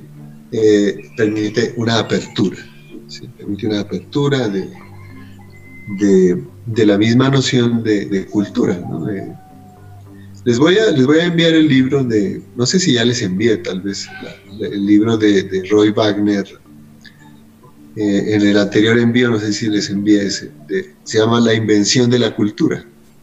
Es un libro al que hace alusión este, Viveiros en, Metafísicas Caníbales, pero que tiene estas particularidades, que, te, permiten eh, hacer este tipo de reflexión para pensar, digamos, la humanidad de otro modo, ¿sí? Y esas formas de generación de comunidad, también desde una perspectiva en la que eh, un, culto no implica precisamente eh, cerrarse sobre, una, un secreto, sino más bien su apertura. ¿no? ¿Sí? Em, bien, el, drama místico que, referencia este Agamben tendría este procedimiento de estas palabritas que, mencionaban, catábasis, ascesis, éxtasis, anástasis, ¿no? Anástasis es, es esta palabrita interesante, levantamiento, resurrección, y en el fondo son la descripción del proceso, digámoslo así, eh, iniciático continuo. ¿no? Porque estos cuatro momentos pueden pasarle todo el día, ¿no? O sea, con lo que decían hace un rato, pues en referencia a las, a las ceremonias. O sea, las mismas al mismo tiempo le puede estar dando. es, es, interesante eso. Bueno, dejaría hasta allí, ¿no? No sé si haya otra pregunta mientras.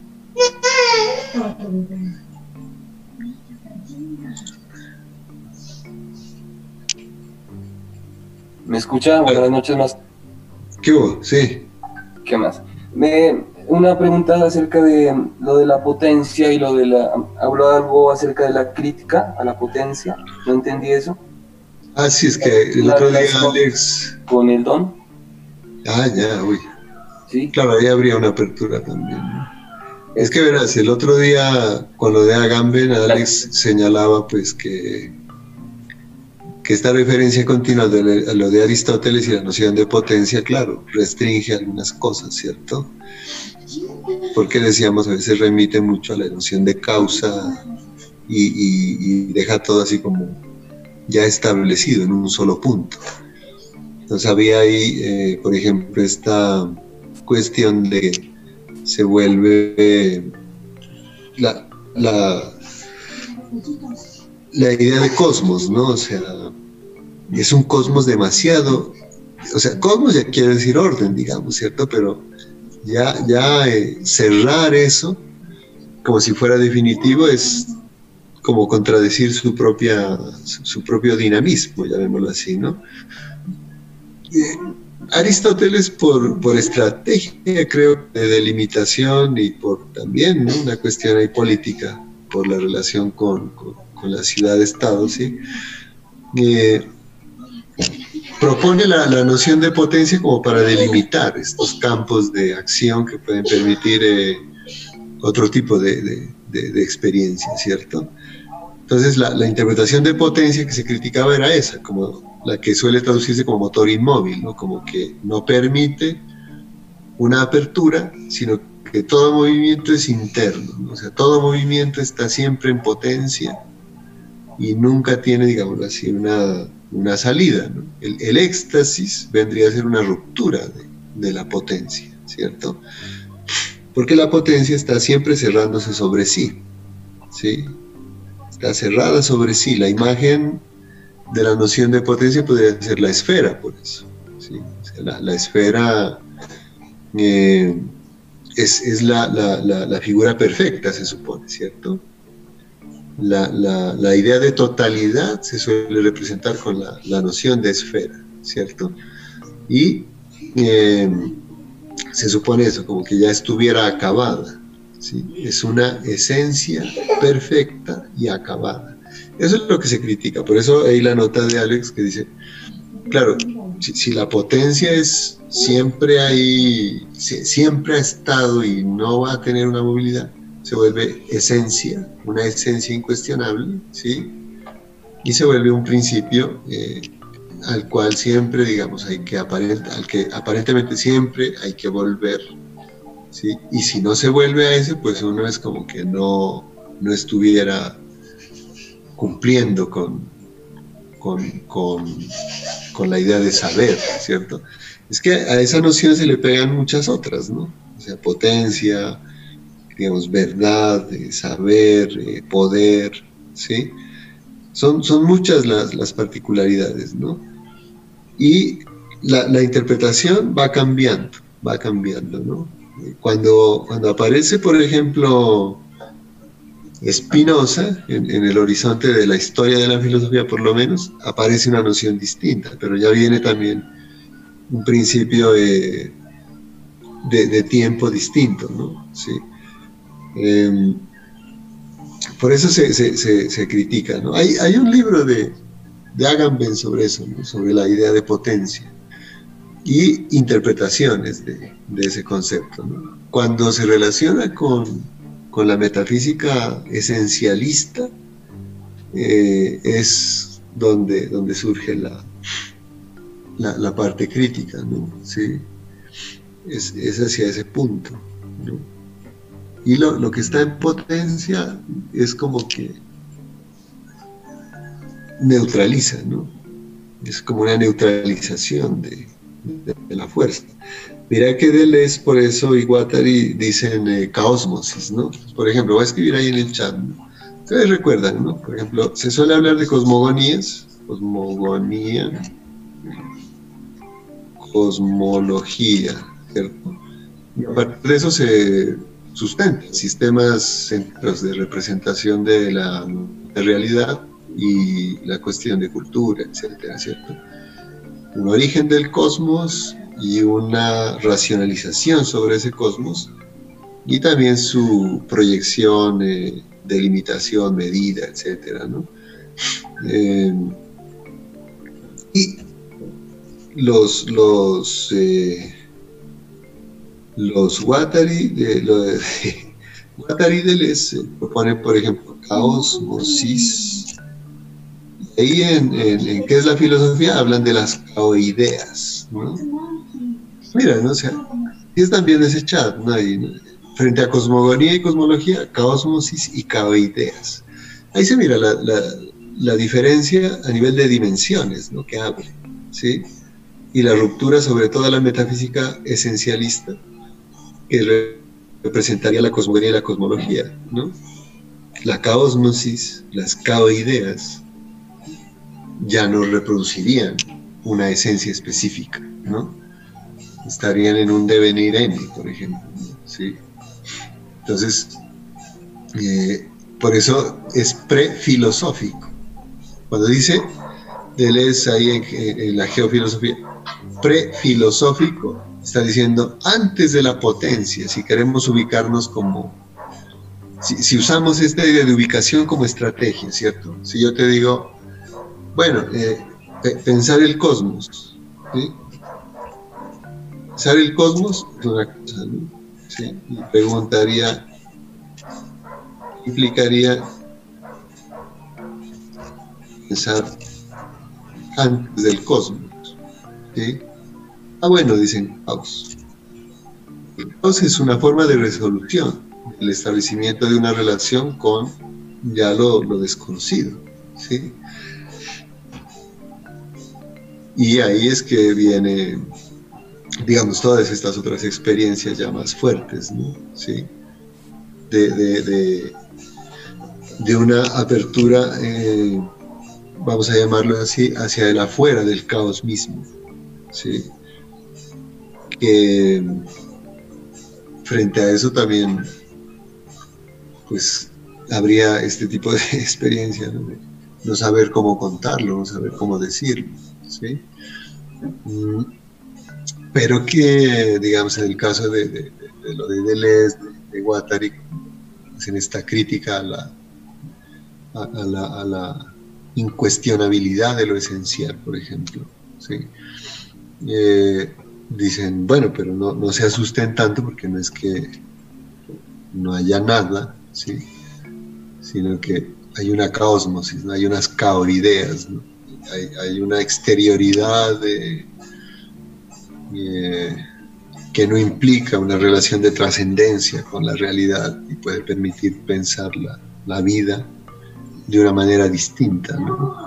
¿Sí? La diferenciación y la distinción de esa vida otra que se propondría, por ejemplo, eh, tendría una forma de exposición en el nomadismo.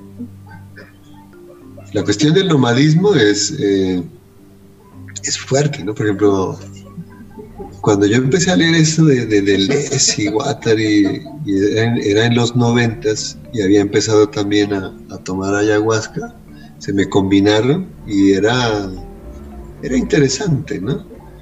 Eh, porque permitía esta, esta esto que decía ahora con la pregunta de Carolina, ¿no? como un, descendimiento así vertiginoso, pero a la vez como un ascendimiento, ¿no? movimientos eh, que implican el devenir. El devenir no es lineal nomás. ¿no? Hay gente que pasa invocando el devenir. ¿no? ¿Sí? Dice, bueno, hoy día voy a devenir jaguar. Pucha, se viene el jaguar con todo y mejor dicho. ¿sí? Eh, es, es, una fuerza, ¿no? Que te rebasa, no es una potencia. El jaguar no está en potencia, ¿cierto? ¿Sí? El, jaguar no está en potencia, el jaguar es una fuerza, ¿cierto? El, bisonte, por ejemplo, ¿no? ¿Sí? No, está en potencia, es una fuerza, ¿sí? Que rebasa la perennidad, ¿no? ¿Sí? ¿no? Entonces, cuando se hace el, rito, llamémoslo así, es posible el establecimiento de relación con estas fuerzas porque no son perennes, sino que están rebasando la perennidad misma, ¿cierto? No solo hacen una presencia, rebasan esa presencia. Y eh, provocan un devenir que lo que decía lo que dice ahí eh, entre líneas Carolina, que, está entre, entre muchos días. O sea, la, idea de durante muchos días es para decir, eso no se te quita, o sea, eso va, eso, ya, no, ya no le pasa. Está en, esta contingencia. ¿no? La, idea de, de Guattari por eso dice, ya no es una razón suficiente, es, es razón de acontecimiento, es el principio de razón contingentes, el principio de razón por acontecimiento, eventual. Es un principio de razón inesperado. Como decía hace un rato en el chat, el principio de razón indecible, el principio de razón eh, impredicable, ¿cierto? Es, es, eh, es, muy vital. Por eso la, la, la idea de potencia se ve limitada. Por ejemplo, si ustedes leen la descripción que hacen del fuego, en algunas tradiciones filosóficas, inclusive místicas, es casi como que describieran un objeto, ¿no? Para los que hemos ayudado un poco haciendo fuego, por ejemplo, para, para sabemos que el fuego no, es un objeto. Es un ser, ahí está, y, hay una interlocución con él no puede decirse que está en potencia. es una imposibilidad, ¿no? Sí.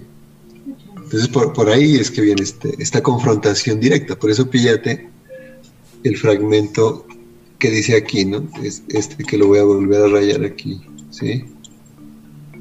Dice, eh, el chamanismo es un modo de actuar que implica un modo de conocer, o más bien un determinado ideal de conocimiento. Ese ideal estaría en algunos aspectos en las antípodas de la epistemología objetivista que la modernidad occidental estimula, pero que también a veces se puede hallar en, lo que la sustenta. ¿no? Por ejemplo, ese concepto de, potencia es un concepto eh, que estaría en las antípodas de la noción de fuerza de eh, las, formas de conocimiento eh, que se relacionan con, el chamanismo, ¿cierto? Sí. Es, es por ahí la, vía, ¿cierto?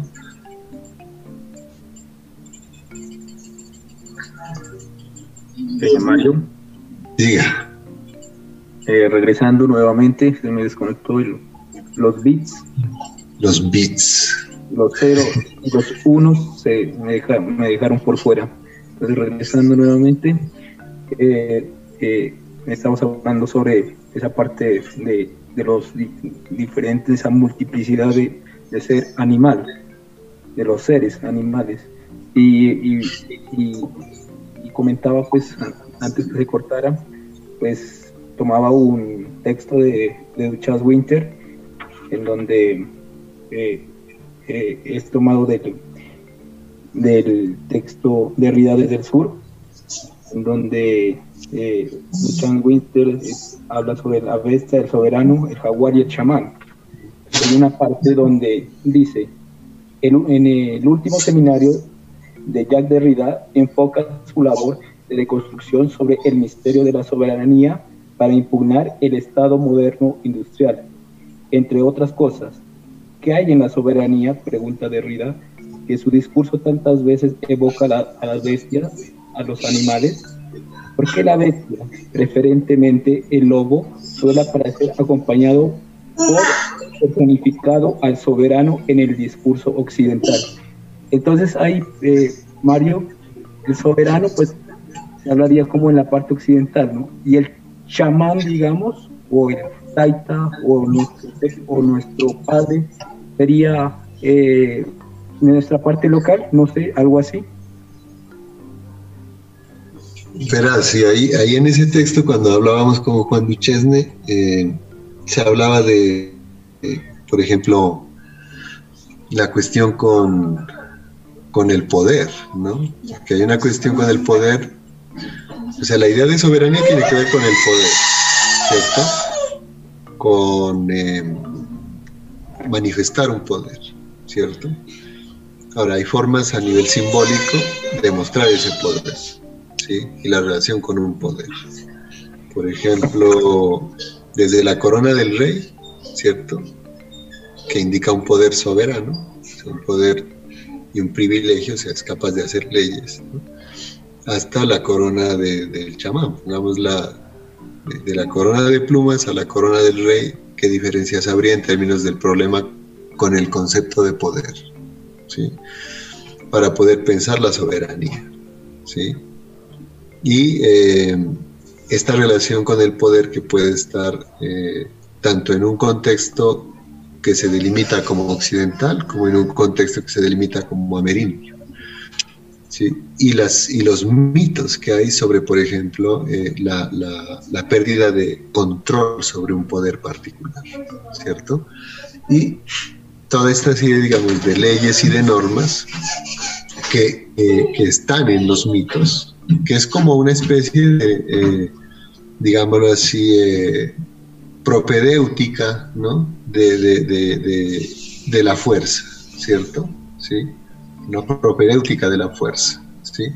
que tu fuerza no te autodestruya en un punto, que tu fuerza no destruya a otros en otro punto, ¿sí? Que el poder eh, no lo, lo rebase al punto en el que eh, lo anule. ¿sí? Porque el ejercicio excesivo de un poder también puede implicar la anulación, puede ser, eh, digamos, esta idea como de irracionalidad que se liga a la figura de la, bestialidad, de la bestia, eh, que se alía mucho a la noción también de, una violencia que implica un ejercicio incontrolable de poder, ¿no? Entonces el, soberano, digamos, lo que, lo que representa es un poder, ¿sí? Y usemos lo que hemos estado hablando, Es como una gente de umbral en donde el umbral mismo es el poder, ¿sí? Y eh, donde puede generar ese tipo de, aperturas, ¿no? O clausurarlas, o hacer de las aperturas eh, formas radicales de destrucción, ¿sí? Entonces, eh, ya las otras relaciones, como por ejemplo las estructuras, ya son, digamos, en términos de lo que implica cómo estos poderes, que pueden ser singulares, pueden ejercerse en espacios o no, eh, se pueden ir institucionalizando. En el caso, por ejemplo, de la corona del rey, ¿sí? si ustedes han mirado los ritos, al rey lo corona el papa en el sistema por lo menos de esta eh, de, esa, concepción monárquica, de reproducción, de, de, continuidad una forma de soberanía, ¿cierto? El Papa que representa un poder superior al, del rey, por eso es el que le coloca la, la corona, ¿cierto? Ahí hay toda una reproducción, digamos, de, de la cuestión jerárquica, ¿no? ¿Sí? Y esas, esas formas de institucionalización del poder que implican la permanencia de la soberanía a través de la repetición, la reproducción y la conservación, son, digamos, las que, las que van eh, sustentando el Estado moderno, que, que, es sobre el que destaca y subraya Duchesne la crítica que hace Derrida, ¿no? que tiene antecedentes en todo el trabajo de Derrida, que la desconstrucción no solo también tiene que ver con el chamanismo, sino con una dimensión política del chamanismo que provoca una desconstrucción continua de la soberanía, ¿cierto? Entonces, esa, esa confrontación con la estructura metafísica, jurídica, teológica, filosófica, epistemológica, pues, de la soberanía, es, eh, con la que se puede confrontar el chamanismo, ¿sí? Siempre y cuando el chamanismo tampoco la reproduzca, ¿cierto? Y tiene que ver precisamente con la noción, lo que subraya Carolina, de, tipos de autoridad, ¿no? Porque eh, esta idea de, por ejemplo, por eso hacíamos la diferencia cuando preguntaba lo de culto y religiosidad, ritualidad, de esas formas, ¿no? de, los grados supuestamente, ¿no? la idea de iniciación a veces puede volverse un principio de generación de autoridad. Y el, supuesto iniciado adquiere también una supuesta autoridad que le permite generar un dominio sobre unos, eh, sobre quienes tengan cercanos. ¿no? Pongamos ejemplos puntuales. Eh, cuando hay personas que van a, las ceremonias y ya les encargan hacer algo, supongamos el, el saumerio. Es como que ya es como si hubieran subido de cargo, ¿no? Como si hubiera rango, ¿sí? Eh, o esta idea de rango, ¿no? De, de, de, eh, si, si, ya va varias veces o si aguanta tantas eh, tomas, ya es como que va subiendo de, nivel. Esa idea de subir de nivel, también implica formas de ejercicio micropolítico de, reproducción de soberanías. Em, el, que, el que abre perspectivas diferentes en términos antropológicos sobre estas cuestiones, Pierre es este antropólogo, Pierre Clastres. Eh, él, él habla de los conceptos de poder y de Estado, por ejemplo, en contextos amerindios. no es que en, lo amerindio no haya abuso de poder. También puede haber abuso de poder, ¿no? Porque, por ejemplo, y ha pasado, ¿no? Eh, chamanes pues, que tienen visiones y que a partir de las visiones ejercen poder sobre otros para neutralizarlos. ¿sí? Eh, nos ha pasado, creo, ¿no? voy a decirlo así en plural, ¿no? ¿Sí? Cuando un iniciado oficial desautoriza a alguien que aparentemente no es iniciado oficial. Ese tipo de juegos de poder, ¿no? que son, eh, que pueden darse desde, desde la, participación directa en, una ceremonia hasta eh, lo macro a nivel de cuestiones políticas, ¿no? ¿Sí?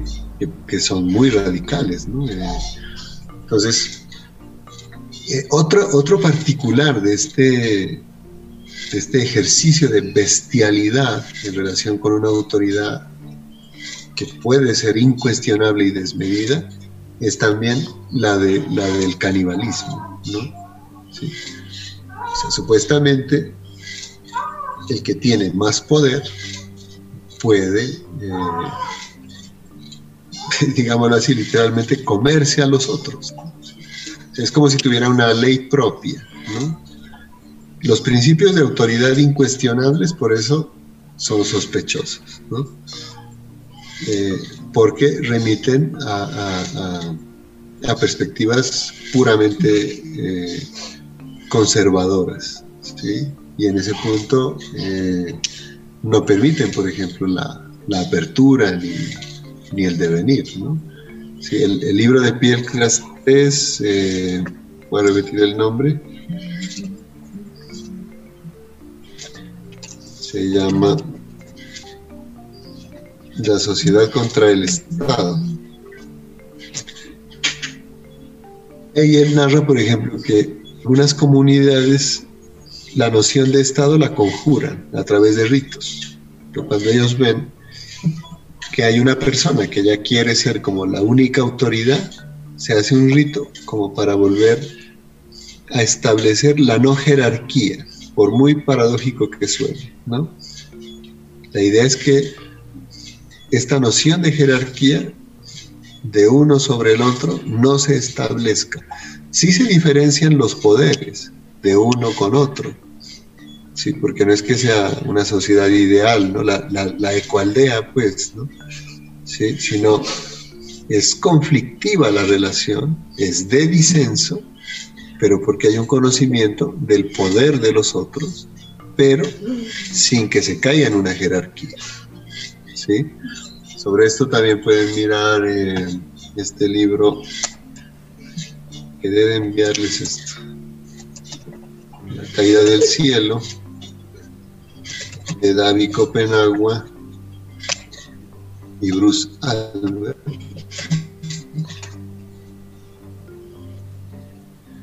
donde narran estos procesos entre los Yanomami en el Brasil, por ejemplo. Hay un reconocimiento de la fuerza del otro, del poder del otro, ¿sí? pero eso no implica que haya sometimiento, porque es una relación de equivocidad entre fuerzas. ¿no? Por eso la, la, perspectiva, el perspectivismo es de disenso, ¿no? el perspectivismo no es de consenso. Por eso, en términos ya políticos, la crítica va hacia ese punto. si, si, la democracia es puramente consensual en términos de la repetición, reproducción y conservación de un poder, eso es una democracia de soberanía, de reproducción de soberanía. La democracia consensual es para generar conservación de soberanía. ¿sí? Por eso está en, el Estado moderno, ¿no? Y se ha vuelto global, ¿cierto? La, democracia disentiva, la democracia disensual, llamémosla así, pues. No favorece la conservación de la soberanía, porque implica una praxis política deconstructiva, desconstructiva. ¿sí? Es que hay gente que, no soporta la, desconstrucción. ¿Por qué no la soporta? Porque los fundamentos sobre los que se sostienen no resisten esta remoción continua de estructura, que también puede ser en el caso de la antropología, descolonización del pensamiento, que eh, eh, tendría que ver con el cuestionamiento de, la autoridad. Eh, hay historias ¿no? sobre esto. En el caso de las cuestiones chamánicas, por ejemplo, la historia del tigre que come gente, el tigre caníbal lo llaman ellos mismos, ¿no? ¿Sí? ¿Hasta qué punto habrá ahí influencias, digamos, de la cuestión cristiana, de eh, hacer de la relación con el jaguar algo negativo? Habría que mirar, ¿no? ¿Cierto? Pero en, en, tradiciones ya del mismo pensamiento eh, indígena, ¿sí? Eh, esta relación con el poder siempre también se, cuestiona. ¿sí? Por eso, miren que es curioso que en términos del, ejercicio de un poder, mientras hay personas que dicen, sí, yo hice esto, hay, hay, muchos médicos tradicionales o chamanes que dicen, no, es que yo no soy el que hace esto, yo soy un medio, dicen. esta, esta forma de, de no hacerse cargo no creo que solo sea eh, humildad, ¿no? ¿No? es humildad de decir, no, es que es el espíritu, ¿no? que él es el canal y tal, sino creo que es también su, posición política frente a decir que ese saber no les pertenece y ese poder tampoco. O sea, es una desapropiación continua del poder. Para evitar un tipo de jerarquización que puede ser dañina. ¿no? acuérdense de esta cuestión que surgió hace unos años en cuanto a la cuestión del, del ayahuasca en Colombia, de que solo podían dar viaje o aprender eh, las prácticas con el ayahuasca que sean de sangre indígena pura, de cuatro o cinco generaciones eh, así de, de, linaje, ¿no? esta idea de linaje es, muy colonial, ¿no? Creo yo, ¿sí? Y genera violencias, ¿no? Yo me acuerdo que algunos médicos tradicionales que no tenían el carnet donde podían probar el linaje, en algunas eh, ocasiones les decomisaban el, ayahuasca, por ejemplo, que inclusive lo abrían y lo botaban ahí al lado de la, del camino, ¿no? ¿Sí? Entonces, va, hacia allá, ¿no? Va hacia allá esta, esta, crítica, ¿no? A, la soberanía y a estas formas de, lo bestial, que no solo van a tener que ver con la figura del Estado como tal, sino también eh, a, nivel, a nivel micro, ¿no?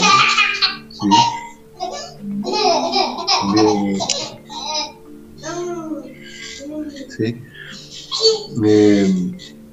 Pero bueno, lo de Derrida está ahí, lo, que propone Duchesne, me parece, ese es un texto bien interesante de Juan Duchesne, lo que expuso esa vez.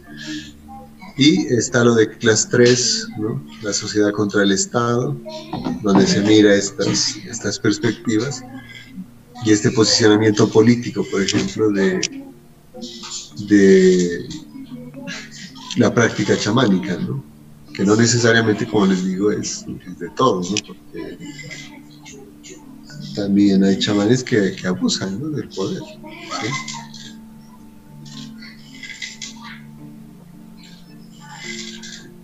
No sé si hay otra cuestión o... Gracias. Pensando en tiempos, ¿no? Había, había la propuesta Mientras alguien se anima a decir alguna otra cuestión. Los chamanes arios. Bueno, esta, esta cuestión de chamanes arios no sabría bien a qué hace, hace referencia. Sí, porque la, parte aria hace alusión también a lo que es el oriente. Y hay una relación ahí con, por ejemplo, eh, zonas que no tienen que ver con la, con la interpretación moderna de esto, ¿no? Pero tiene que ver, es como si lo relacionamos con la parte moderna, tendría que ver con la reproducción de etnocentrismos muy radicales. Pero los etnocentrismos se, vuelven eso. ¿no? Miren que una vez en una, cuestión de esta de varios chamanes que van de varias partes, decía uno de esos médicos tradicionales que cuando se hacían encuentros donde iban ellos había mucha pelea entre ellos, entre ver quién podía más y toda esta cosa.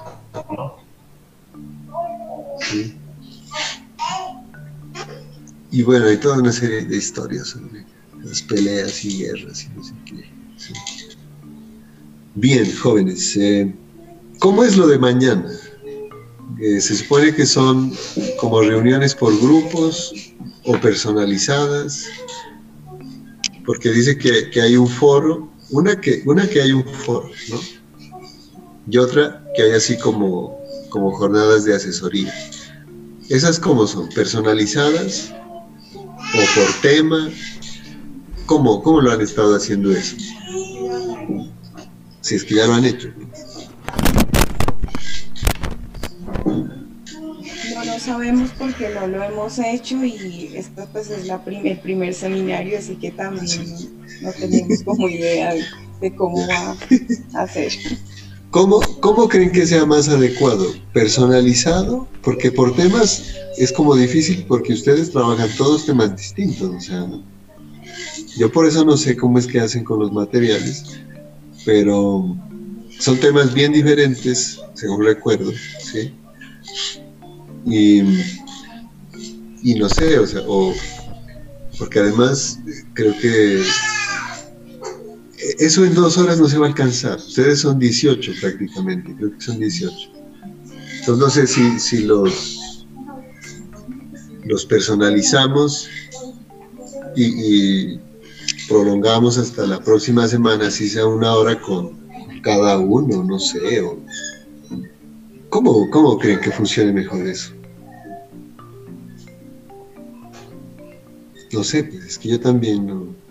A mí me dijeron planeé eso, pero me tocaría que o dar otra otra sesión conversatorio donde podamos hablar en dos horas de varias cosas y listo o así como más, más personalizado, más charlado. La, idea de presencialidad sigue afectándonos. ¿no? No sé, ¿cómo, ¿cómo cuadramos eso? Y ayuden. Es que lo de asesoría pues personalizada podría darse pues no sé, pues medio en Gmail, qué sé yo. Sí. Eh, sí, como aparte, ¿no? Sí, sí, es mejor. Creo yo, pero no sé los compañeros qué opinión tienen. Sí, porque esa ya sería como una extensión de lo que se había ofrecido también la anterior vez, de, que quien considere seguir en conversación sobre lo que está haciendo, manda los mensajes y se va conversando. porque pues, en, dos horas a veces no es suficiente. O si las dos horas las aprovechamos y hacemos también como, un conversatorio de cierre. ¿Qué se les ocurre ahí? Aprovechar eso.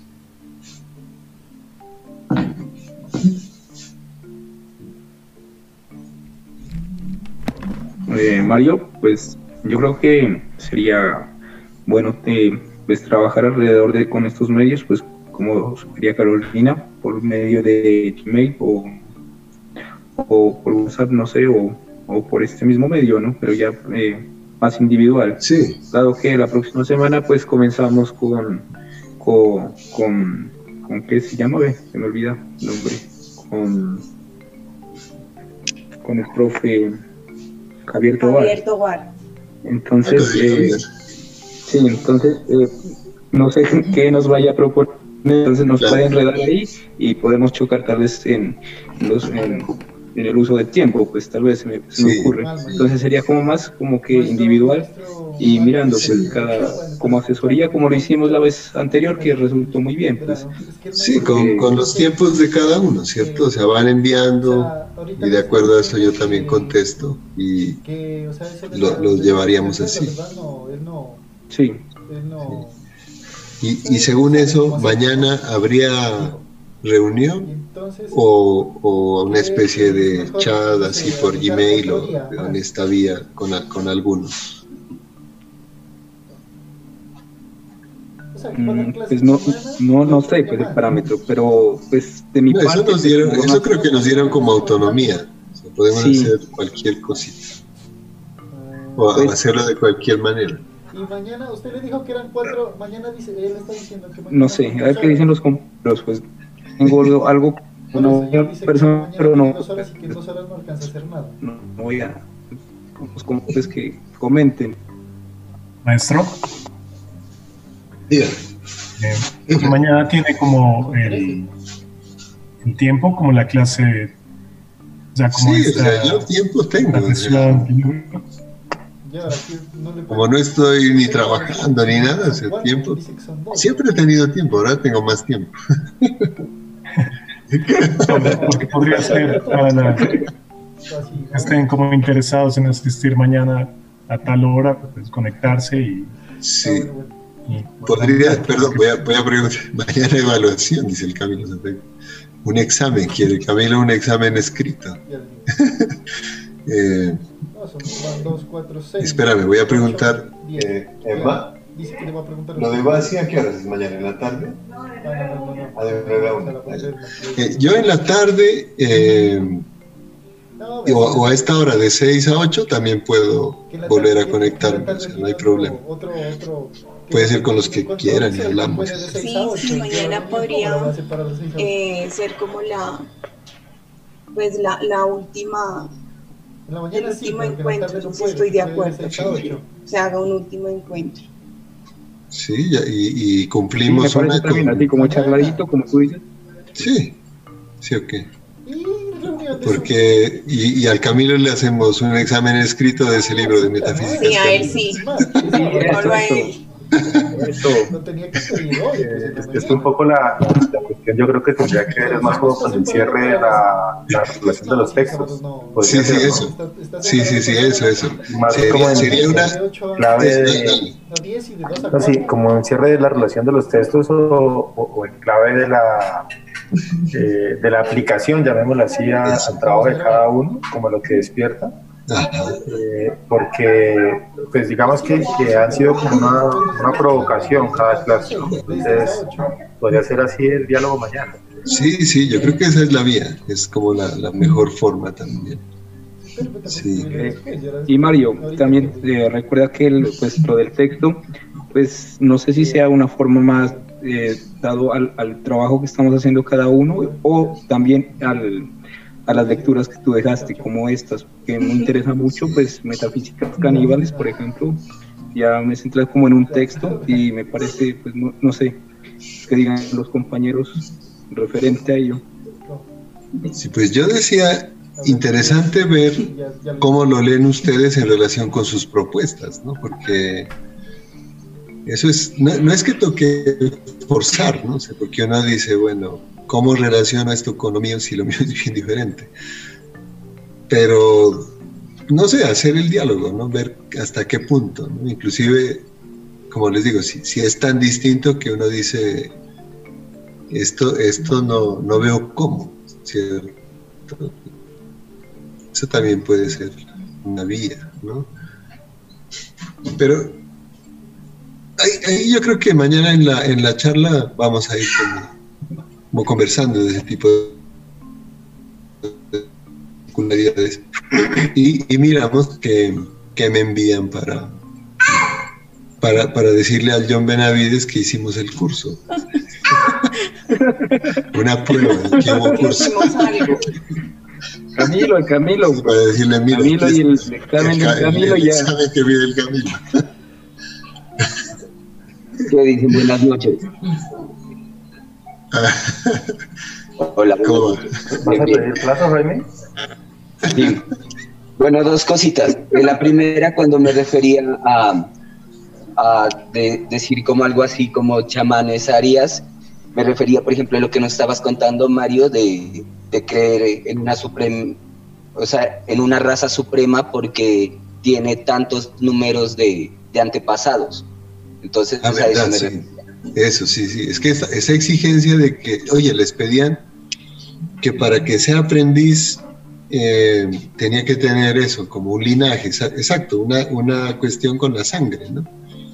Sangre indígena pura eh, a, a cinco generaciones, probada. O sea, ¿cómo haces? O sea, Claro, es muy nazi. Eso es muy nazi. sí, sí, es un argumento fa- facho, sí, nazi. Exacto, sí, Bueno. reproducía esa misma cosa. Eso una. Y la otra, en lo referente pues, eh, de los trabajos, por así decirlo, para comprobarle al joven John que sí estuvimos. Entonces, pues a mí sí me parece, sí me parece pues como bacana la idea eh, de realizar algo en el sentido, por ejemplo, desde la ritualidad enfocada en nuestros proyectos.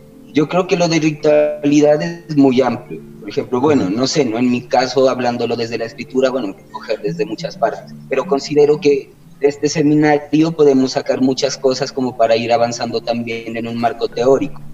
Entonces, desde mi parte, a mí me parece bacano realizar un trabajo que tenga que ver desde la ritualidad, enfocado a lo que, a lo que cada uno pues eh, está investigando, por así decirlo. Sí, de acuerdo. Es Dale. muy bueno. Esa, esa, sí. Esa sería entonces como la, la vía, ¿no? Y dejémosla así, esas serían como las pautas, ¿cierto? Y, y mañana volvemos a conversar otro rato, pues a ver qué, qué pasa. Sí, de una, de una. y Listo, el examen listo. del Camilo, pues. Ese, mañana, le- ahora me pongo a escribir las, las preguntas. Sí. Listo, compas. Entonces, miren, ¿Y a qué hora sería mañana, si quieren de a la misma hora, de 6 a 8, si les parece, para que todos tengan como la misma,